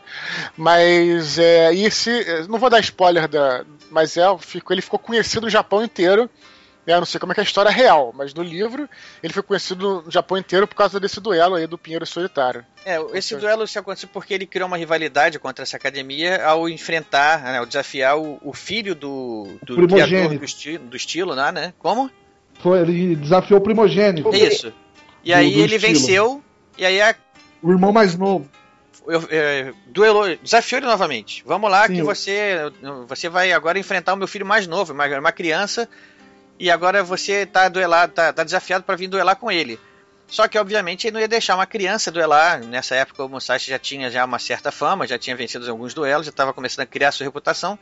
Então ele botou vários de seus melhores alunos espalhados pelo local do duelo para quando o Musashi aparecesse, não, não, não deixassem que ele pegasse, chegasse perto do moleque, né? E, e todo mundo É, e, foi, foi, e, foi, e foi uma cilada, na verdade, né? Porque tinha um cara com arcabuz, né? Tinha um cara com, com arcabuz pra tirar nele, né? É, e aí ele já começou a mostrar que ele não era só hábil com a espada, ele também tinha o gênio estrategista por trás, né? Aliás, ele ganhou mais vezes pela estratégia do que pela espada. De analisar o inimigo antes, entender qual é que era do cara, pra depois se mover, depois pensar num- numa forma de ataque. Primeiro ele analisava tanto o inimigo quanto o terreno. E mudar a estratégia também quando ele achava que o inimigo já conhecia o estilo dele, por exemplo. Né? Também era. Exatamente. É, isso tudo foi a, a evolução né, que a gente vai vendo ao longo do, do livro, né? A gente vai vendo essa evolução que ele, que ele teve né, nesse caminho da espada, né, no Bushido, né? É, A gente vai... Eu acho que pra pra mim o livro se tratou disso, dessa experiência, desse crescimento, eu não vou dizer espiritual, porque eu não acho que é isso, eu não acho que seja isso. É também, eu acho. É, mas eu vou dizer assim, é um, é um crescimento como, como ser humano, assim, de, de sair desse bullying, né, como a Nicole falou, para até, até se tornar uma pessoa é, Controlada. centrada, controlada. É, como, como o Vieco também lembrou, né? A gente não sabe, a gente não, não, não temos condições de saber o quanto isso é verdade, o quanto isso é criação do Yoshikawa, né? Mas, de certa forma, como, a- como ele foi um personagem real e tem alguma história dele documentada, né? Então, é, Ele mesmo escreveu um livro. ele escreveu o livro dos Cinco Anéis, o Gorin no Sho, que já mostra, isso foi ao longo da vida, depois que ele participou do último duelo dele, né, contra o grande rival dele, que foi o Sasaki Kohiro, né? Sasaki Kojiro, no Kojiro. final, Kojiro. ele se ele se ele se recolhe, vai para vai para um retiro nas montanhas e passa a escrever esse livro que ele acha que a partir dali não tem mais muito como evoluir na parte de técnica, de habilidade ali, né? Então ele resolve E agora, o que, que eu faço para continuar evoluindo? Eu não posso agora é, me assentar aqui sobre essa vitória e eu preciso fazer alguma coisa diferente. Então ele se recolhe e aí ele passa a estudar forma, outras formas de arte, né? E acaba escrevendo esse livro, Gorin no Show, o livro dos Cinco Anéis, que é um livro de estratégia militar, que é o, que é o correspondente ao famoso Arte da Guerra, né, de Sun Tzu, que ficou famoso, chinês. Ele escreve o livro dos Cinco Anéis, que é o correspondente japonês, né? É, ele leu o Sun Tzu na época, né? Ele leu. Isso, ele leu, ele leu quando ele estava preso quando lá. estava preso, exatamente. O que eu acho legal é que, para mim, o, o, o, Musashi é quase uma fábula japonesa para mostrar o poder da disciplina, praticamente. Perfeito. Porque é. é. exatamente isso. É o Musashi é aquele moleque de rua que gosta de bater nos amiguinhos. Totalmente que... desorientado ali, né? Exatamente. Que não tem. O pai dele morreu, então ele não tem nenhum. É, é, Perspectiva. Nenhum exemplo, não tem exemplo, não tem um, um, um, disciplina na vida, não, não tem ninguém que castigue ele, porque ele é o mais forte, o maior da vila. Então ele vira o pit boy e ninguém não tem respeito por ninguém e o, o a viagem, o, o, trajeto, a história do Musashi, o, a jornada do herói dele é exatamente descobrir a disciplina e se tornar uma pessoa melhor pela disciplina. A disciplina que ele escolhe, nesse caso, é a disciplina do Bushido, é o se tornar o melhor guerreiro que ele possa se tornar, e por isso ele vai desafiando outras pessoas, aprendendo mais a respeito. Mas o principal, é, a principal é, lição, de, lição de vida, exatamente, é a disciplina. Sair daquele praticamente criança selvagem, Mogli, o, o, e, e, e, e, se tornar uma, uma pessoa centrada. É, ele vai sendo esculpido, né? Esculpido, e um mestre, né? Um mestre. Ele, era, ele, era, tão arrogante, assim, não, não sei se arrogante é a palavra certa, tão impetuoso que ele foi pra Batalha de Sekigahara com uma lança só, sem treinamento, sem nada, e achou que ia fazer fama, que ia matar, de repente, um, um samurai famoso e ficar rico, então é ele passa desse moleque é, marrento até um cara que descobre que não, eu é, eu, eu preciso aprender, eu preciso aprender, aprender, aprender, aprender e continuar aprendendo até os últimos dias de vida, entendeu? É, essa evolução fica bem evidente que ele, que ele não tá, que ele nunca vai se acomodar com algum ponto da evolução dele, né? Que ele vai querer sempre evoluir. Quando ao final do, do duelo, né, do duelo esperado do livro, ele resolve que aquilo ali não é o suficiente, que ele precisa continuar aprendendo. E em termos de técnica, talvez ele não tenha mais o que aprender, né? Então, a partir daí ele resolve se recolher e vai participar, vai participar não, ele vai vai se isolar para poder criar sua arte, criar, refletir sobre a vida, refletir sobre tudo que ele viveu para poder deixar para a posteridade na forma de um livro, né? E é um livro real, né? Que a gente já comentou aqui, o livro dos Cinco Anéis. E o legal desse é... livro é que ele é dividido em, em terra, água, fogo, vento e vazio, e cada um deles traz um aprendizado muito grande que pode ser até cronológico, né? É, que é mais ou menos assim: a Terra é, é a parte do treino da espada, é, é que, que, ele fala que o treino da espada é insuficiente para você alcançar o caminho do, do guerreiro, né? O seu caminho. É, da água, né? Não adianta só você ler ou observar alguma coisa ou tentar copiar alguma coisa, você é obrigado a vivenciar. O, o fogo, né? Que, que, é, que, assim, você também não adianta ficar treinando só com a espada de bambu, só com é, simulando uma batalha. No fogo você tem que desafiar com risco de ganhar ou de perder, mas mesmo perdendo, você não perde, né? Porque tem aquelas questões de honra e tudo o, o, vento, que é a parte de analisar os outros estilos, as outras técnicas, os outros desenvolvimentos dos, dos, dos tanto dos rivais quanto de, de outros mestres antigos, e o vazio, né? Que é quando ele chegou praticamente na sua plenitude como ser humano, que não tem começo nem fim, é a constante, é o que ele viveu nos dias próximos à, à morte dele na caverna. E o próprio Yoshikawa escreveu o livro Musashi em quatro sessões, uma para cada um dos elementos também. E Exato, a Terra é o, é o, primeiro, é a Terra é o primeiro, que é quando ele é ainda Takezo, antes de virar Musashi. E o segundo é a água, que é quando ele começa esse processo evolutivo de ser o melhor guerreiro que ele pudesse Começa ser. a, se, começa a se moldar, né? Exatamente. Aí o terceiro é fogo, que é quando as coisas realmente começam a, a, a, a se consolidar. A pegar fogo, né? É mesmo, é mesmo. E o último é, é. E o último é o vento, né? Que é o equivalente ao ar. Que é quando ele chega naquela conclusão de que. Já tá acima É. de tudo isso. Exatamente. E só pra lançar uma polêmica aqui, o, o Cássio falou que ele viveu isso nos últimos dias da vida dele. É, há controvérsias, viu, Cássio? Sim. Tem gente que é, afirma que ele nunca morreu. Que ele está vivo até hoje, que ele conseguiu aprender a driblar a morte. Ele Junto com o Elvis. Tem- Ele e o Elvis. Não tem corpo, não tem evidência, é isso? Não sei, aí, aí qual é a teoria eu não sei. não vou saber. Bom, tem gente, tem gente que acha que o Elvis está vivo também. Então, de repente, os Ash e o Elvis estão vivos no mesmo lugar. Então lá, um, um vizinho do outro lá, né? Olha, só porque eu acho que o Elvis tá vivo, vocês não precisam ficar escarnecendo, tá? Não, mas é, encontramos um aqui, ó, um teórico aqui da- das conspirações. de repente, eles estão num retiro dos artistas que nunca morreram. Tá aqui, ó. Tem um retiro de Paul artistas pertinho McCartney. daqui da minha casa. Vou lá amanhã, ver lá. O Zash tá aí? É, os Vou, vou vou visitar amanhã. Vou visitar amanhã, isso aí, boa.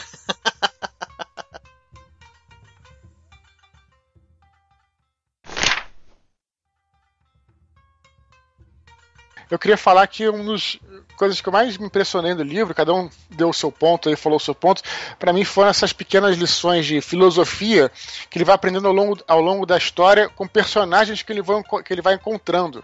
Então, de repente, se teve uma, uma hora que ele encontrou um cara que era um mestre na caligrafia, que escrevia tal coisa, e o cara dá uma lição para ele. Nunca fica uma coisa, é, é, vamos dizer assim, que é forçada. Tem a ver com a história.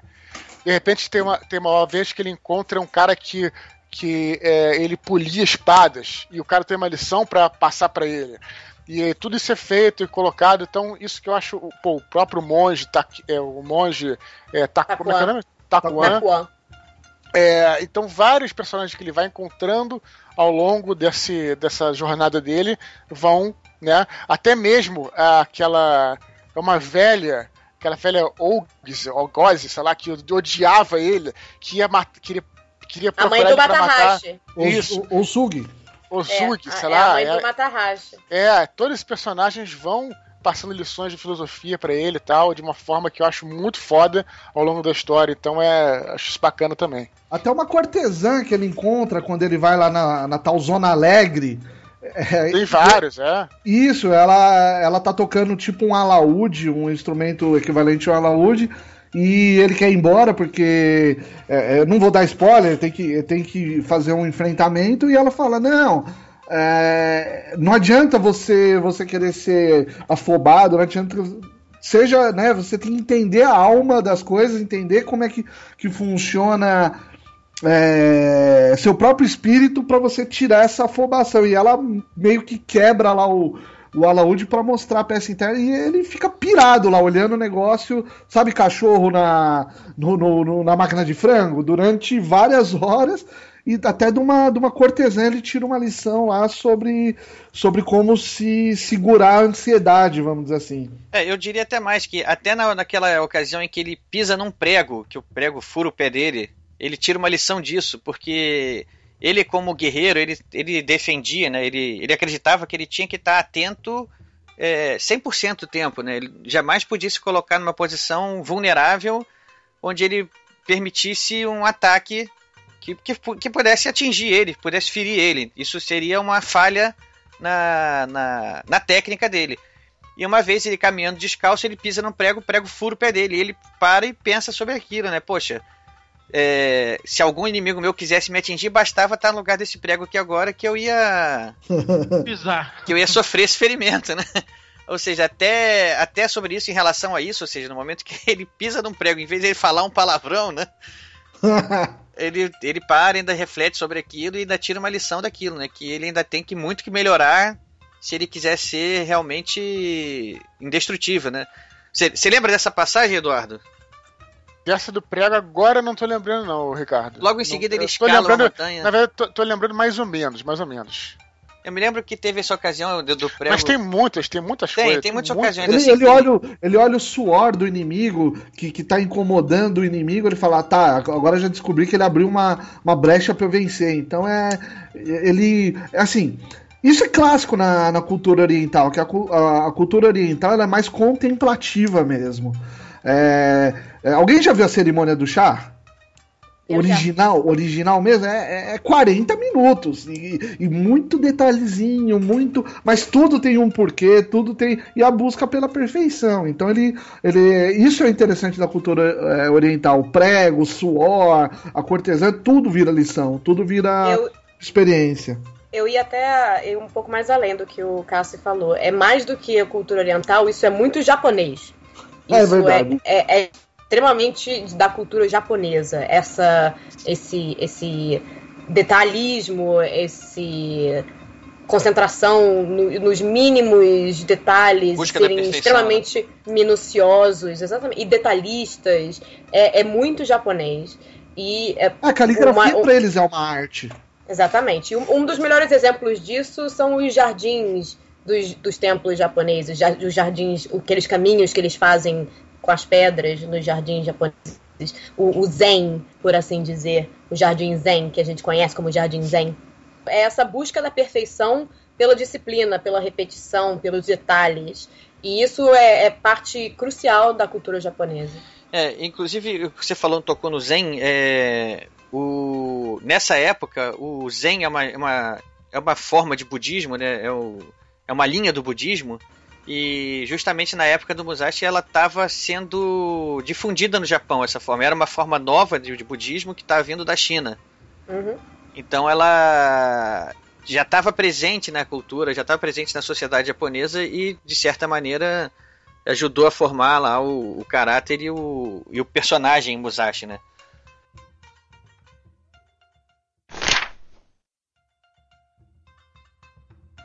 É, bom, então, pessoal, a gente. Já que a gente já deu uma pincelada nesse assunto. Pincelada não, a gente escreveu já um tomo, porra. Não, mas o assunto específico eu vou falar aqui pincelada agora. oriental, que cada, cada ideograma demora meia hora pra ser escrito. Mas o que eu ia falar é um, é um ponto específico da história que a gente já, já, já falou aqui, algumas coisas que já, já antecipamos o assunto. É que ao longo da carreira, né, ao longo da vida, o Musashi criou muitos rivais. E ele gostava de saber quando, na- nas andanças dele, nas viagens dele pelo Japão, né, que determinada região tinha um cara que era o muito conhecido de determinada arma, que ele era o mestre daquela arma, e ele se interessava por aquilo, ele queria ir lá descobrir o estilo, como é que era aquela arma, como é que funcionava. Por exemplo, bastão, ou podia ser lança, ou podia ser o, o que a gente chama aqui de chaco, né? Nunchucks. Nunchuk, sei lá. É, e ele gostava de procurar esses esses mestres em cada uma dessas armas para poder desafiar para ver se o meu estilo é superior, né? E ao longo da carreira dele foi se criando uma rivalidade, é, ainda que nunca que tenham, tenham se enfrentado, Rivalidade silenciosa. é uma rivalidade silenciosa com aquele que era considerado o, o espadachim, assim, eu vou dizer, mais técnico que, que já, já houve, que é- foi Outro o Sasaki personagem Kojiro. foda. Outro Exatamente. Fantástico. que foi o Sasaki Kojiro. É, ele tinha uma, um estilo de luta também, uma- inclusive uma espada especial que a gente imagina todo todo todo samurai que lutava com a espada tinha aquela famosa espada katana que é uma espada meio curva, né? Uma espada um formato assim bem fácil de identificar. Já o esse Sasaki Kojiro ele tinha uma espada que era um pouco diferente, era uma espada que pela descrição do livro ela era mais reta e era maior. O alcance dela era maior. É, eu, eu, eu vejo ela como curvada também, só que ela era maior, assim. Ela era mais comprida. Ela era mais comprida, né? Eu É. não sei, eu não, eu não tenho certeza sobre, a, sobre se ela, se ela Eu reta. não. chamava, eu chamava ela de varal, né? Exatamente, ela varal e ele foi o criador do estilo chamado o voo da andorinha, que segundo ele era capaz de, de acertar, de matar uma andorinha em pleno voo. Vamos, eu queria saber o que vocês. Vamos lá, o que, vocês acham? O que, cada um representa? O Musashi representa o poder da disciplina e o Sasaki Kojiro o poder do talento, talvez. É, é assim que vocês viram isso, não? Ele é um prodígio, né? Começa por aí. Né? Tem uma, ele tem uma arrogância muito, muito grande, né? o Kojiro, e é interessante porque quem vê aí, por exemplo, anime, Cavaleiro Zodíaco e tal, quando você vai ler Musashi, você vê que tá na cultura japonesa esses tipos de personagem. Sim. É engraçado, porque o Kojiro, ele é um. É, é, é, é o, é aquele vilão que tira onda, sabe qual é? Que é o, é o arrogante, que é o baba, babaquinha e tal. E ele é, aparece como um garoto, ele, sei lá, imagina deve ter uns 18 anos no máximo, e parece mais novo, e é um, um cara assim meio é, andrógeno, assim, um pouquinho e tal. E quando ele, ele, ele começa, ele aparece no, no, primeiro capítulo, ele já chega tirando onda, porque tem um samurai, ele tá num, num barco, tem um samurai mais velho que vai tirar onda com ele e tal, ele pega a espada, guarda a espada de volta e corta o e corta o topé, corta o tupete do cara, sabe? Mas tão rápido que a gente nem sabe o que aconteceu, né? Só vai saber, só vai perceber depois quando o topete cair no chão, né? Você falou, você falou que eu, eu não vejo, né, o Musashi como literatura fantástica, não, tá? Mas é, para quem gosta é maravilhoso porque tem várias sugestões de coisas que tu fica, caralho, será que isso aconteceu mesmo? Será que isso é possível, sabe? Porque tem uma outra cena, sem querer sair do Kojiro, sair um pouquinho do Kojiro, que ele chega numa academia lá de monges e tem um cara que que é um, é um jardineiro, e o cara ele Ah, projeta, fantástico, for- fantástico. projeta projeta força nele, sabe? Tipo, como se fosse quase um, um Kiai, assim, coisa, uma, uma coisa assim meio louca, assim, sabe?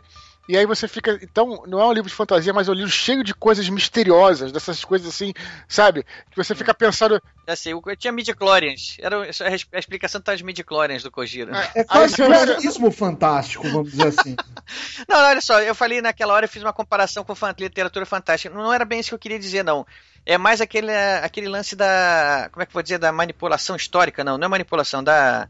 Eu acho que, eu acho que na verdade, o, o Musashi ele é escrito mais como ficção histórica. tipo Ficção histórica, o- é isso que eu queria falar. Como, como os livros do Cornwell, por exemplo, da Inglaterra. Exatamente, é por aí, é isso que eu queria, nesse ponto que eu queria falar. Eu falei fantasia naquela hora, realmente, mas não era isso que eu queria dizer. Eu queria dizer exatamente ficção histórica, porque por mais que a história dele tenha documentos, seja documentada, o Yoshikawa, quando escreveu, ele teve que preencher muita coisa, né? poética. É, para É. poder fazer isso. E ele não, e não, é, e não é que ele pretenda que aquilo seja história verdadeira. Ele, todo mundo sabe, o Ishikawa não, não- nunca vendeu isso de uma maneira diferente. É uma história romanceada do Musashi, né? Mas só pra esclarecer, eu fiz uma pesquisinha aqui e eu descobri a espada, o varal do, do, do Sasaki Kojiro é curva também. É só uma. É, só É. que a, a lâmina é mais comprida. A lâmina de uma katana normal tem mais ou menos 70 centímetros. A Nodashi, que é o tipo de espada longa que o, o varal é, são 90 centímetros. o livro eh, tem, essa, tem várias sugestões de coisas que não são fantasia, mas se você pensar bem, se você realmente vai, por exemplo, no monge Shaolin, os monges lá, eles realmente fazem coisas, sei lá, você quebra um, uma, uma- um, tijolo na cabeça do cara e o cara aguenta. Tem uma coisa assim, é, além do limite normal, que é você, sei lá, a técnica dos caras. E aí você fica pensando quando você lê o Musashi se realmente essas coisas são possíveis mesmo, sabe qual é, cara? Então isso que é uma. dá um sabor assim, não é de fantasia, mas dá um sabor é, um pouco mais mágico. A narrativa também tem um pouco disso também. Não, e, é, o Kojiro, e o Kojiro finalmente é um cara que tem essas habilidades incríveis aí e que você fica pensando, esse cara pode dar porrada no Musashi. Esse É, quando, quando, eu- quando eu falei o, ah, que, que é um, um lado espiritual, não falei no, no, no sentido religioso da coisa. Aquilo que você falou, você pega um monge é, Shaolin lá de pesando 60 quilos, que consegue arrebentar, que arrebentem uma, uma vara lá de, de madeira maciça na barriga dele. Fisicamente, você pensar estritamente fisicamente, é, é mais complicado. Mas eles têm toda essa filosofia da energia, da manipulação da própria energia vital, que o Musashi ao longo do tempo, ele não fala exatamente isso, mas ele aprendeu. A, a- a história lá do, do monge curvado que, que tava lá fazendo a hortinha dele, o Musashi sentiu, se sentiu mal, sentiu como se tivesse tomado um, uma porrada, foi isso. Ele falou, o monge fala assim, eu te devolvi aquela energia que você projetou ao entrar no templo, entendeu?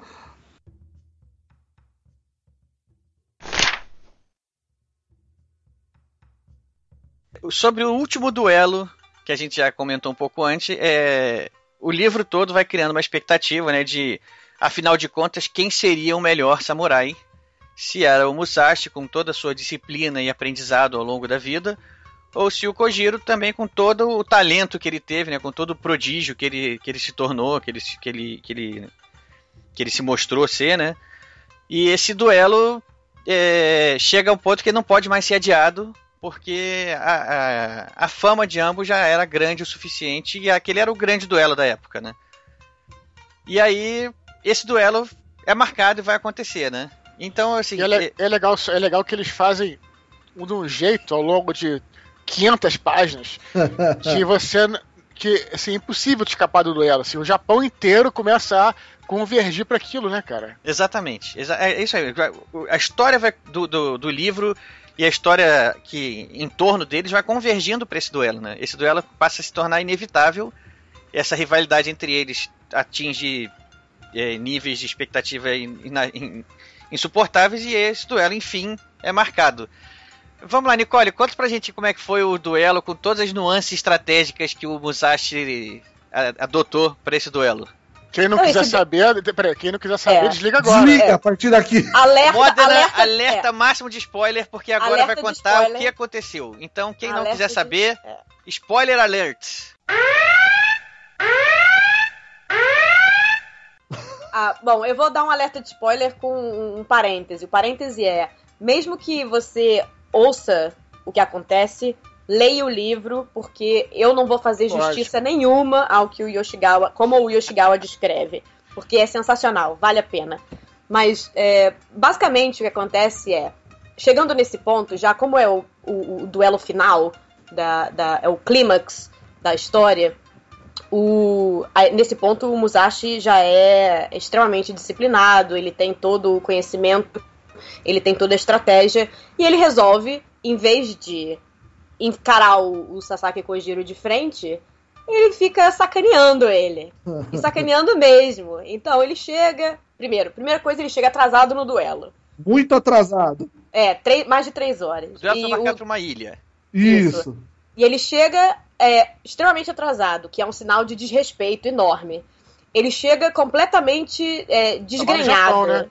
É. Não, chega completamente desgrenhado, com roupa de mendigo praticamente, cabelo desarrumado. E no Japão, num duelo, você aparecer desgrenhado é um sinal de desrespeito, que você não tem respeito nenhum pelo seu oponente. É uma afronta. Isso, exatamente, isso já começa a emputecer o, o Kojiro. E aí, em vez de chegar atrasado e começar o duelo, não. Ele vai para um barquinho, um barco a remo, e começa a fazer uma espada de madeira, um boquém, começa a, a, a, a esculpir. fazer, esculpir essa espada do remo do barquinho. Enquanto o, o, o, Kojiro lá esperando, olhando. O Kojiro consegue. Desesperado. O Kojiro, é, o Kojiro tem vista pra praia onde ele tá fazendo isso. É uma guerra psicológica, né? Exatamente. Psicológica. E o Musashi lá, calmíssimo, esculpindo lá o boquém dele, a espada de madeira. E ele fez de propósito, porque ele na, já tinha na cabeça dele que a vantagem do Kojiro no duelo seria o, o, alcance dele, porque a espada dele é mais comprida. Então, em vez de usar uma espada normal, ele esculpiu também uma espada mais comprida, mais longa do que o varal do Kojiro. Então, uma espada de mais ou menos 1 metro e 10 centímetros, 110 centímetros.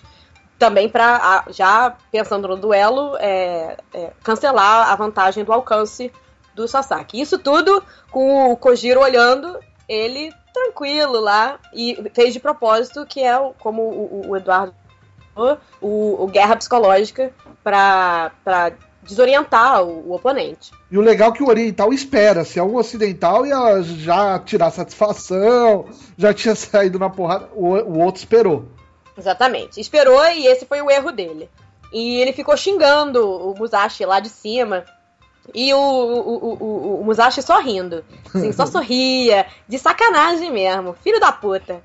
E aí, é, quando ele ficou realmente. Quando o Giro ficou extremamente alterado e não conseguiu mais segurar, ele pulou é, e correu diretamente para cima do Musashi, sem pensar, completamente cego de raiva. Contra o e, sol.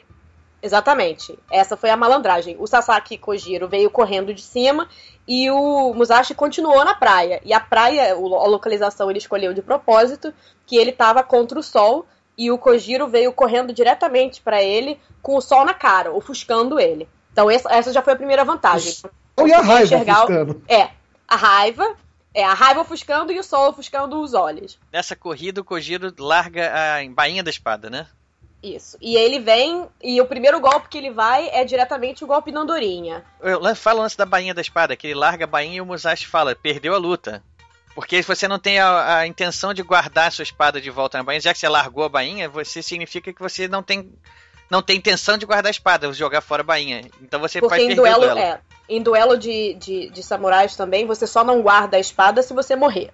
Na prática. E quando então, o Kojiro perde a linha e parte pra cima, ele joga a bainha no chão. E aí o, Mu- o Musashi fala, perdeu a luta aí. Exatamente. Aí, quando o, o, o- o Kojiro veio e mandou o, o corte da andorinha, é, ele não pegou de jeito. Ele pegou só é, praticamente Uma de faixa que raspão. ele tinha, né, amarrada Exatamente. Não, o Ele- interessante é que a, fa- a faixa era vermelha, então aí quando corta, é legal porque Parece essa que parada tá é muito. Foi escrito nos anos 30, maluco. Ser cinematográfico pra caralho. Quando corta, Ah, que legal, né? cai, ca- cai o negócio vermelho.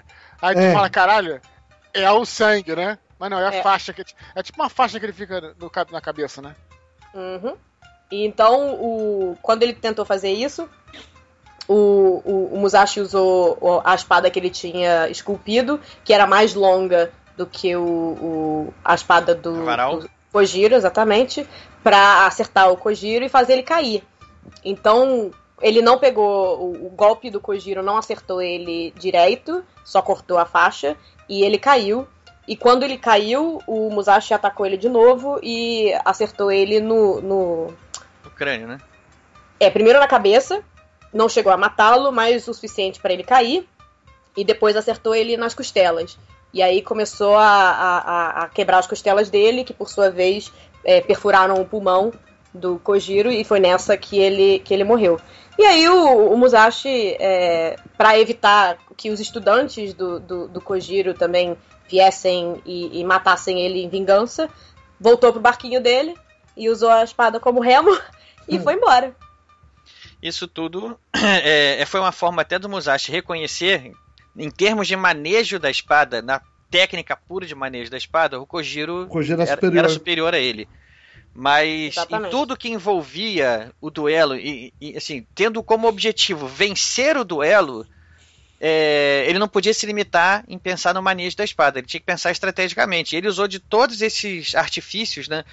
Irritar o oponente chegando atrasado, chegando desarrumado, é, debochar dele com a indiferença aos insultos que o Kojiro fazia para ele, é, não levar a espada dele, esculpir na hora ali uma espada de madeira de um remo, de um barquinho que estava lá, é, chegar de um ponto onde o sol é, ofuscasse a visão do Kojiro, tudo isso o Musashi pensou e, e usou a seu favor, ou seja, a, a junção de todos esses fatores, de toda essa estratégia que possibilitou que ele conseguisse vencer alguém que era superior a ele no manejo, na técnica da espada, né? E, e, e assim, o que importa no final da assim, é the end of the day, né? No final do dia, o que importa é sobreviver ao duelo, né? Vencer o duelo estando vivo, né? É, e até hoje os historiadores do Japão discutem se o, o Musashi, é, na prática, roubou para ganhar o duelo, né? Mas, ou se ele simplesmente é, usou o, o ambiente à sua volta como em sua vantagem, né? Pra, É, tem, pra- tem, tem duas linhas mesmo de, de, Uhum. de, de, fi- assim, de análise filosófica dessa luta. Tem uns que falam, não, não. é, em tese quem ganhou foi. é, a- a- em tese a vitória foi. É, garfada mesmo, porque teve todo uma, um desrespeito à regra clássica da luta. E ah, o outro fala, não, simplesmente como ele, ele sabia que o cara era um talento, sabia que ele que o ponto forte do outro era a espada, ele foi trabalhar com o ponto forte dele, que é a inteligência. Então tem essa briguinha mesmo. Mas, independente de, de, de, de quem é melhor, quem é pior, foi, foi fantástico o desafio. Foi, Pois é. O livro todo cria, né? Como o Eduardo falou, durante já, sei lá, as últimas 500 páginas, vai, vai, essa tensão vai crescendo. é, você vai. A gente começa a, a tomar partido mesmo ali, né? A gente começa a, a querer que aquele duelo aconteça e, e, e torcer pro Musashi, né? Que a gente é, se, é, cria né, um apego a ele, né? A gente, ele é o personagem principal e a gente vai torcendo para ele. Só que a, a fama que o, o Kojiro vai criando ao longo da história de também que ele também é um samurai insuperável, né? Ele Uhum. também é um espadachim insuperável. Então, por mais que a gente saiba que, poxa, o livro é centrado no Musashi, a história do Musashi. Mas e aí, esse duelo, como é que vai ser, né? Essa expectativa não não é aquela que você já sabe. Ah, mas é claro que ele vai ganhar. Não, a coisa não não funciona assim, né? Não, não mesmo.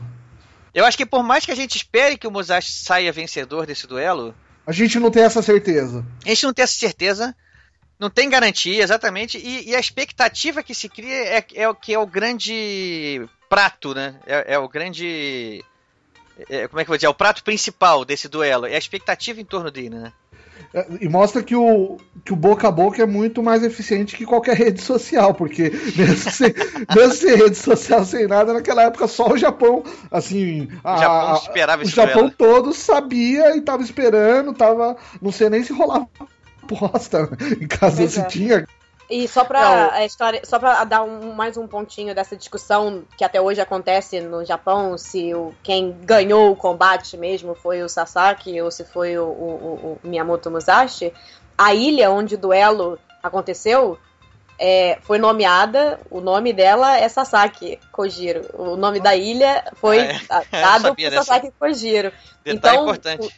Pois é, não, e o argumento que os defensores do, da, do apelou perdeu é, fazem exatamente essa. Se o Musashi ganhou o duelo, por que, que a ilha foi renomeada com o nome do outro? Tá aí, polêmica tá lançada. Bom, quem tava lá, os, quem ficou na ilha foram os, os discípulos do, do Kojiro, né? Isso é interessante também, porque, na verdade, é, lá nos últimos 500 páginas, você, o Kojiro ele sempre é um babaca. É sempre aquele cara arrogante, babaca. No entanto, ele começa depois a treinar uma academia, ele começa a ser instrutor de artes marciais, você começa a ver um pouco mais da personalidade dele, você vê que ele é um babaca, mas ele é um cara muito é, honrado, assim, ele não sai um segundo daquela coisa do duelo tradicional e de como é que tem que ser e É, tudo ele vive certinho o e tudo Bushido mais. também, Ele né? Não, não ousa também como o Musashi ousava, né? O Musashi era mais ousado. E daí também tem aquela essa coisa de ele, ele ser um, um uma almofadinha e o Musashi ser um andarilho mesmo, né? Ser- então também essas duas com, forças conflitantes aí. E O durante o duelo Kojiro tinha final. um, tinha um espírito combativo muito grande, né? Era dele isso. Uhum. E durante o duelo final é, é legal porque você vai vendo e você não vai acreditando. Os cara vai, o cara vai colocar de lado da espada pra, pra lutar com o Remo. É uma coisa meio louca. Eu voltei pra ir assim, ué, mas. Eu, eu li mas é isso coisa errada, né? mesmo? É, aí depois você vai ver que na verdade isso aí é a lição que eu acho que passa aí. É a lição da ousadia, né? Os romanos tinham essa coisa, acho que era a décima legião, não é? Que tinha o lema, né? Lembra de ousar sempre, né? Então tinha essa coisa, você tem que sempre ser ousado. E o Musashi era ousado. E criativo.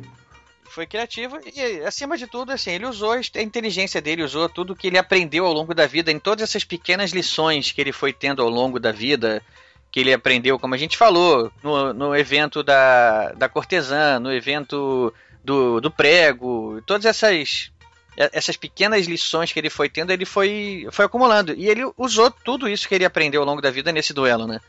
Ele jogou pra ganhar, não jogou limpo. É. Sim. Ele jogou pra ganhar. Ele sabia assim, o, eu preciso vencer esse duelo pra me firmar como o máximo da minha arte. O máximo da minha arte, que era o, o objetivo dele era esse. E assim, e, e ao, mas ele também não, não se contenta com isso, porque ao final do duelo, quando ele sai vencedor, ele, ele, ele, ele enfrenta aquilo assim, e agora? Esse é o ápice da minha carreira. Não vou ter nenhum do outro duelo como esse. O que, que eu faço agora? Eu preciso continuar evoluindo. Eu não posso deitar agora em cima dos louros dessa vitória e, e me acostumar com isso. Eu preciso novos desafios. Só que na, na espada eu não vou conseguir ter um, novo, um outro desafio é, maior do que o que eu acabei de ter. Então ele acaba se recolhendo para poder é, aprender outras, outras disciplinas, né? Aprender a arte, a caligrafia. Uma outra curiosidade interessante é que o, quando o duelo aconteceu, o Musashi, historicamente falando, assim, já não, não são do, do romance, mas ao que parece, ele, era, ele tinha 29 anos de idade. Então ele ainda era razoavelmente jovem. E esse era o ápice, o, o, o ponto alto da vida dele. Ainda mais, ainda mais no Japão, que tu vive 100 anos e tal. Talvez na época de samurai não, não em fosse 1600. Não, aquela época. não, não, vive, porque a, você- mãe do, a mãe do Matahashi já tava só o pó, não era? 70 e poucos anos, quase 80, segundo o livro. É, o tio dela, que era velhinho também, o tio do Matahashi tinha os seus 60 e poucos anos e ela tava por volta dos 70.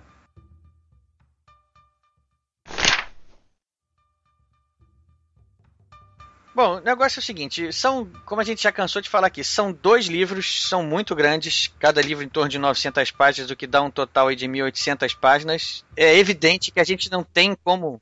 Não enche o saco, não enche o saco. Não, em momento algum você chega a ponto de, ah, não aguento mais, não. Pelo contrário. Pelo contrário, você, quando é o que eu falei, a gente termina o segundo livro de 900 páginas e o que você mais quer é que tenha mais 900 páginas. É, é evidente que a gente não tem condição de esgotar o, a- o assunto aqui. A vontade que a gente tem de debater e falar sobre, sobre isso durante muito tempo. Tem muito mais coisa para falar, a gente não, não, não, não, não tem como. É, mas é importante falar também o seguinte: é, além do, do livro Musashi, né, a lenda do, do guerreiro lá no Japão gerou muitas outras mídias também. Filmes e séries, tem aí vários. É, também tem uma série de quadrinhos que ficou famosa, que é chamada Vagabond, Uhum. que ela é, foi baseada no romance, mas ela não é. Não é, não é só Não é, baseada não é uma adaptação do romance. não é uma exatamente, não é uma adaptação e ela também foi muito premiada, ela teve uma qualidade também excelente, teve muitos prêmios também lá no Japão, fora do Japão, É, já foi inclusive publicada aqui no Japão, aqui no Brasil, pela, se eu não me engano aqui, ó, editada, editora Ópera Gráfica, que produziu aqui no Brasil essa, esse quadrinho. Eu lembro quando eles publicaram, foi mais ou menos uns 15 anos atrás, mas eles não lançaram a série inteira, eles pararam. Bom, é- era, foi, como, como é quadrinho, foi lançado em série mesmo, né? Então eu não sei exatamente também quando, quando foi. É, só para ter uma noção de grandeza do livro, é, é o Musashi foi a obra é, literária mais vendida da história do Japão. Mais de 120 milhões de exemplares vendidos desse livro, ou seja, um, um- um livro que está nessa, né, nessa casa aí de, de, de milhões, certamente tem seus méritos, né? E é uma das obras mais referenciais do Japão pro mundo. É, sem dúvida, é a obra mais ocidentalizada do Japão, né? Como o Sim. Ishikawa teve esse, esse estilo, né? De, de criar uma história que o- palatável para o Ocidente. E uma obra que, apesar de ser ter 80 anos de idade, praticamente, ela não é datada, ela não parece datada. Quando você lê, ela parece um livro moderno. Um livro certeza. contemporâneo. Sem dúvida. Bom, é, eu tô falando isso tudo porque já, o pessoal já percebeu, né? A gente já tá, tá caminhando aqui para a reta final. Eu queria, é, antes de agradecer aqui a participação de- dos nossos convidados, pedir para eles que eles falassem também um pouco aqui sobre, sobre as suas obras, seus projetos atuais, o que está vindo pela frente aí para a gente poder encerrar aqui. Infelizmente, sem poder falar tudo que a gente queria, mas Mas valeu, lógico. Mas valeu. Então, Cássio, vamos lá, começa contigo aí. O que, que você já produziu, quais são as suas obras? Faz o seguinte: sinopse da tua obra aí até agora, sem spoiler, só para dar aquela vontade no ouvinte aqui de conhecer. Bom, é, para quem não me conhece, para quem conhece também está acompanhando meu trabalho, eu lancei uma série que chama é, Tempos de Sangue, né, que são romances de fantasia histórica medieval que se passam principalmente na Inglaterra, na França e na Itália dos séculos 10, 11, 12, e vai ter muito mais coisa por aí, né? Começou com o livro Andarilho das Sombras, Conti- teve uma, uma- um outro livro, não falo continuação nem sequência, porque são, são livros individuais que podem ser lidos. é, quem, quem quiser pode ler primeiro Andarilho, ou primeiro O Deus Esquecidos, que é o segundo livro da série. Teve o terceiro livro, que é o Guerras Eternas. Esse eu já recomendo que tenha lido é, os outros anteriormente. E agora, nesse ano de 2015, né? Vou falar a data que vai que alguém Tá ouvindo isso daqui há 10 anos? há 10 anos. Eu tô finalizando o quarto livro da série. A gente vai, vai lançar ele mais pro, pro finalzinho do ano. Não, não falarei título ainda, né? Pra, Pra manter porque- suspense. Pra manter o suspense. Mas vai ser uma, uma sequência de, de todo o trabalho que eu venho fazendo com a série Tempos de Sangue. Quem quiser conhecer mais um pouquinho, tem, tem o site da série, temposdesangue.com.br. Vai estar no post aí também do, do, do episódio. Ah, beleza. Então, e quem quiser conhecer mais sobre o autor, Eduardo Cassi, me acha em tudo que é lugar, não é, não é difícil achar. E é isso aí. Né? Só, só relembrando aqui, o nome do primeiro livro foi. O Andarilho das Sombras teve o segundo livro, Deuses Esquecidos, e finalizando é, o que já foi publicado até agora, Guerras Eternas, mas tá vindo livro novo aí. Então é isso aí, muito obrigado, Eduardo. E vamos lá, pergunta que eu sempre tento, tenho que lembrar: o que, que você está lendo agora no momento?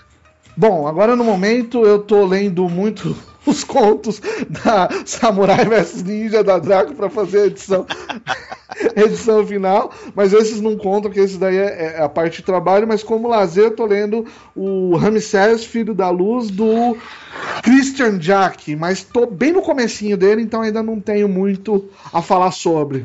É, Nicole, vamos lá. Você não tem a obra para lançar, não tem nada disso, mas diz pra gente então, o que, que você tem lido aí atualmente? Então, eu não tenho nenhum jabá para fazer e eu tenho lido bastante é, biografias no momento. Aliás, não tenho nem lido. Eu, eu comecei a, a entrar numa onda de audiobooks, de, de livros é, palavra lida em vez de escrita, porque eu tenho que pegar o trem pro trabalho e, e às vezes é, é, é bem apertadinho. Então, você lê um livro, às vezes dá trabalho porque você tem que ficar se espremendo com as outras pessoas. Então, eu ouço os livros, que eu acho super prático, e eu gosto principalmente de livros que são lidos pelo próprio autor, porque eu acho que tem uma, uma, uma manha mais interessante. semelhança maior, né? É, exatamente. Mas eu, eu, eu, eu não queria nem falar sobre esses, não. Eu queria dar uma recomendação baseada no Japão. Ah, então diga. Eu li recent... não nem, nem foi recentemente, eu li quando lançaram. Existe um autor em inglês que é um dos meus favoritos e que a maior parte das pessoas vai conhecer por causa de um livro específico, que é o David Mitchell. E a obra específica que todo mundo conhece é o Cloud Atlas, porque fizeram filme. É, acho que, que é, é, a, é, a, mais famosa. Eu nem sei se publicaram no Brasil e não sei o nome em português. Eu acho, mas que, não, o... acho que não publicaram, não, tenho certeza também, mas é Cloud Atlas.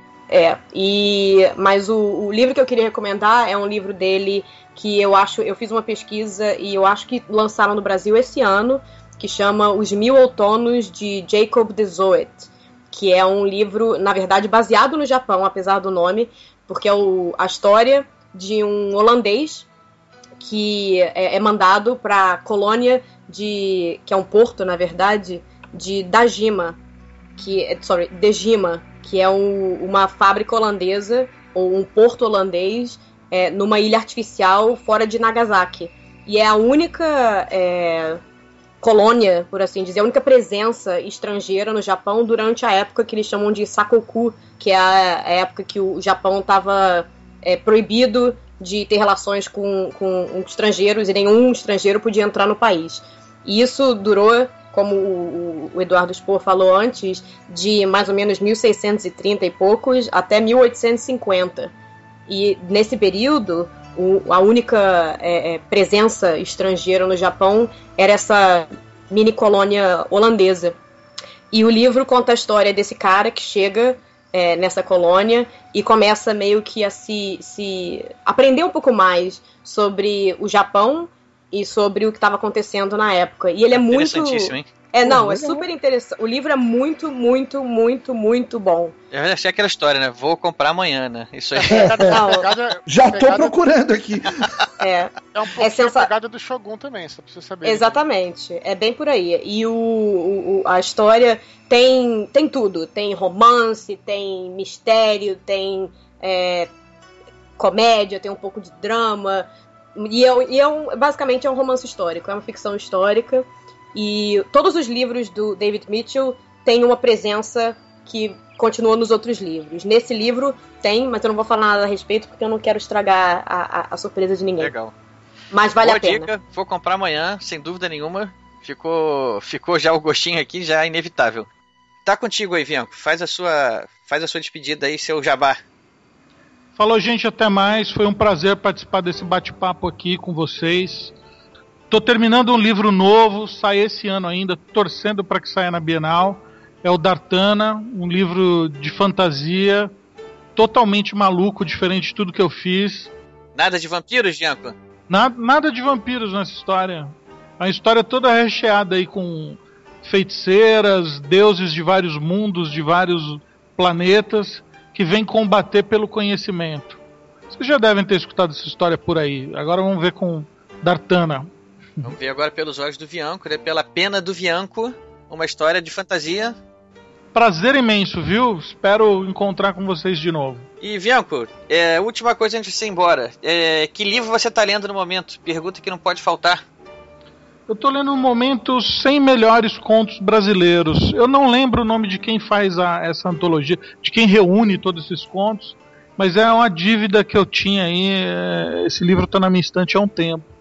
Tô lendo vários contistas aí, é, desde Machado a vários achados ali. É legal. Tá sendo bem interessante. Bacana. Então, isso aí, Vianco. Obrigado pela sua presença aqui. E boa sorte nos teus projetos, boa sorte aí no, no Dartana. E tomara que venha na Bienal mesmo, que essa Bienal vai, vai ter uns lançamentos importantes, né? Pelo visto. Pois é, todo mundo. Teremos muita coisa para comprar lá. Trazendo coisa nova, é um barato. E agora sobrou para você, Eduardo. Vamos lá. Bom, eu queria agradecer aí que você fez a pauta aí, ô Ricardo. Valeu, pô. Eu queria falar muito sobre esse livro. Eu acho que vai ser bastante bacana para os ouvintes escutarem. Eu queria falar muito mais, né? Mas não dá. Eu tô com pena do, do nosso querido Modern aí pra fazer a edição do que tudo que a gente falou. Mas é. E é isso, cara. Assim, obrigado aí pela. A gente agradece. Pelo, pelo convite. Jabá é só dizer que, que eu tô aqui escrevendo meu, meu próximo livro, né? O terceiro da série Filhos do Éden. Sai na Bienal mesmo, né?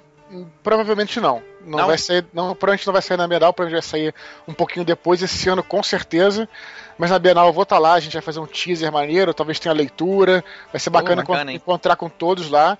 Mas vai, talvez deva sair um pouquinho pra frente, com certeza esse ano. E é isso, cara. Obrigado aí pela, pelo convite. A gente agradece. Você, o que, que você tá lendo aí agora, Eduardo? Diz pra gente. Nesse momento é, mais específico, eu tô lendo, eu tô continuando a ler é, o Coisas Frágeis do Neil Gaiman. Ah, bacana. Li pouca coisa de literatura, na verdade li muito quadrinho, tô lendo coisas, coisas frases eu comprei pra ler, na verdade, o primeiro conto, que é o conto O Estudo Escarlate, né? Ah, sei, a adaptação do Sherlock Holmes ao James. O Estudo, de... o estudo, o estudo Esmeralda. Esmeralda, desculpa. Esmeralda. Estudo Esmeralda, e aí eu tô. E depois eu já li mais alguns outros e tal, eu tô nesse momento tô lendo esse livro aí. Eu já li esse livro também, é muito bacana esse livro, eu gostei muito. Isso aí. Então é isso aí, legal. Agradeço a presença de todo mundo aqui. O Eduardo Cassi foi a primeira vez que veio, espero que volte. A Nicole e o Bianco já voltaram. O Eduardo também está sempre aqui. Então, pessoal, é isso aí. Agradeço mais uma vez. E esse aqui é o Ricardo Erdi terminando mais um Ghostwriter.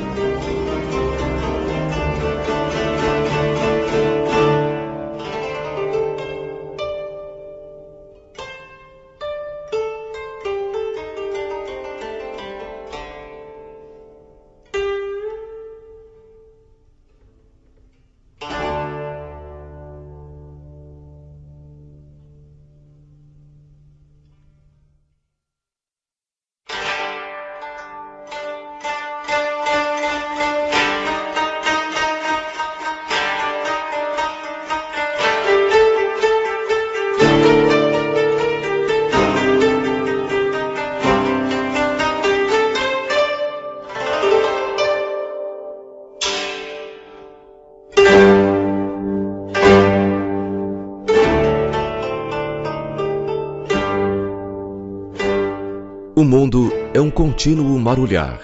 Pequenos peixes cantam e dançam, nadam espertamente ao sabor das ondas que vêm e vão. Quem, no entanto, é capaz de saber o que se passa nas recônditas profundezas desse mar sem fim? Quem algum dia já mediu sua exata profundidade?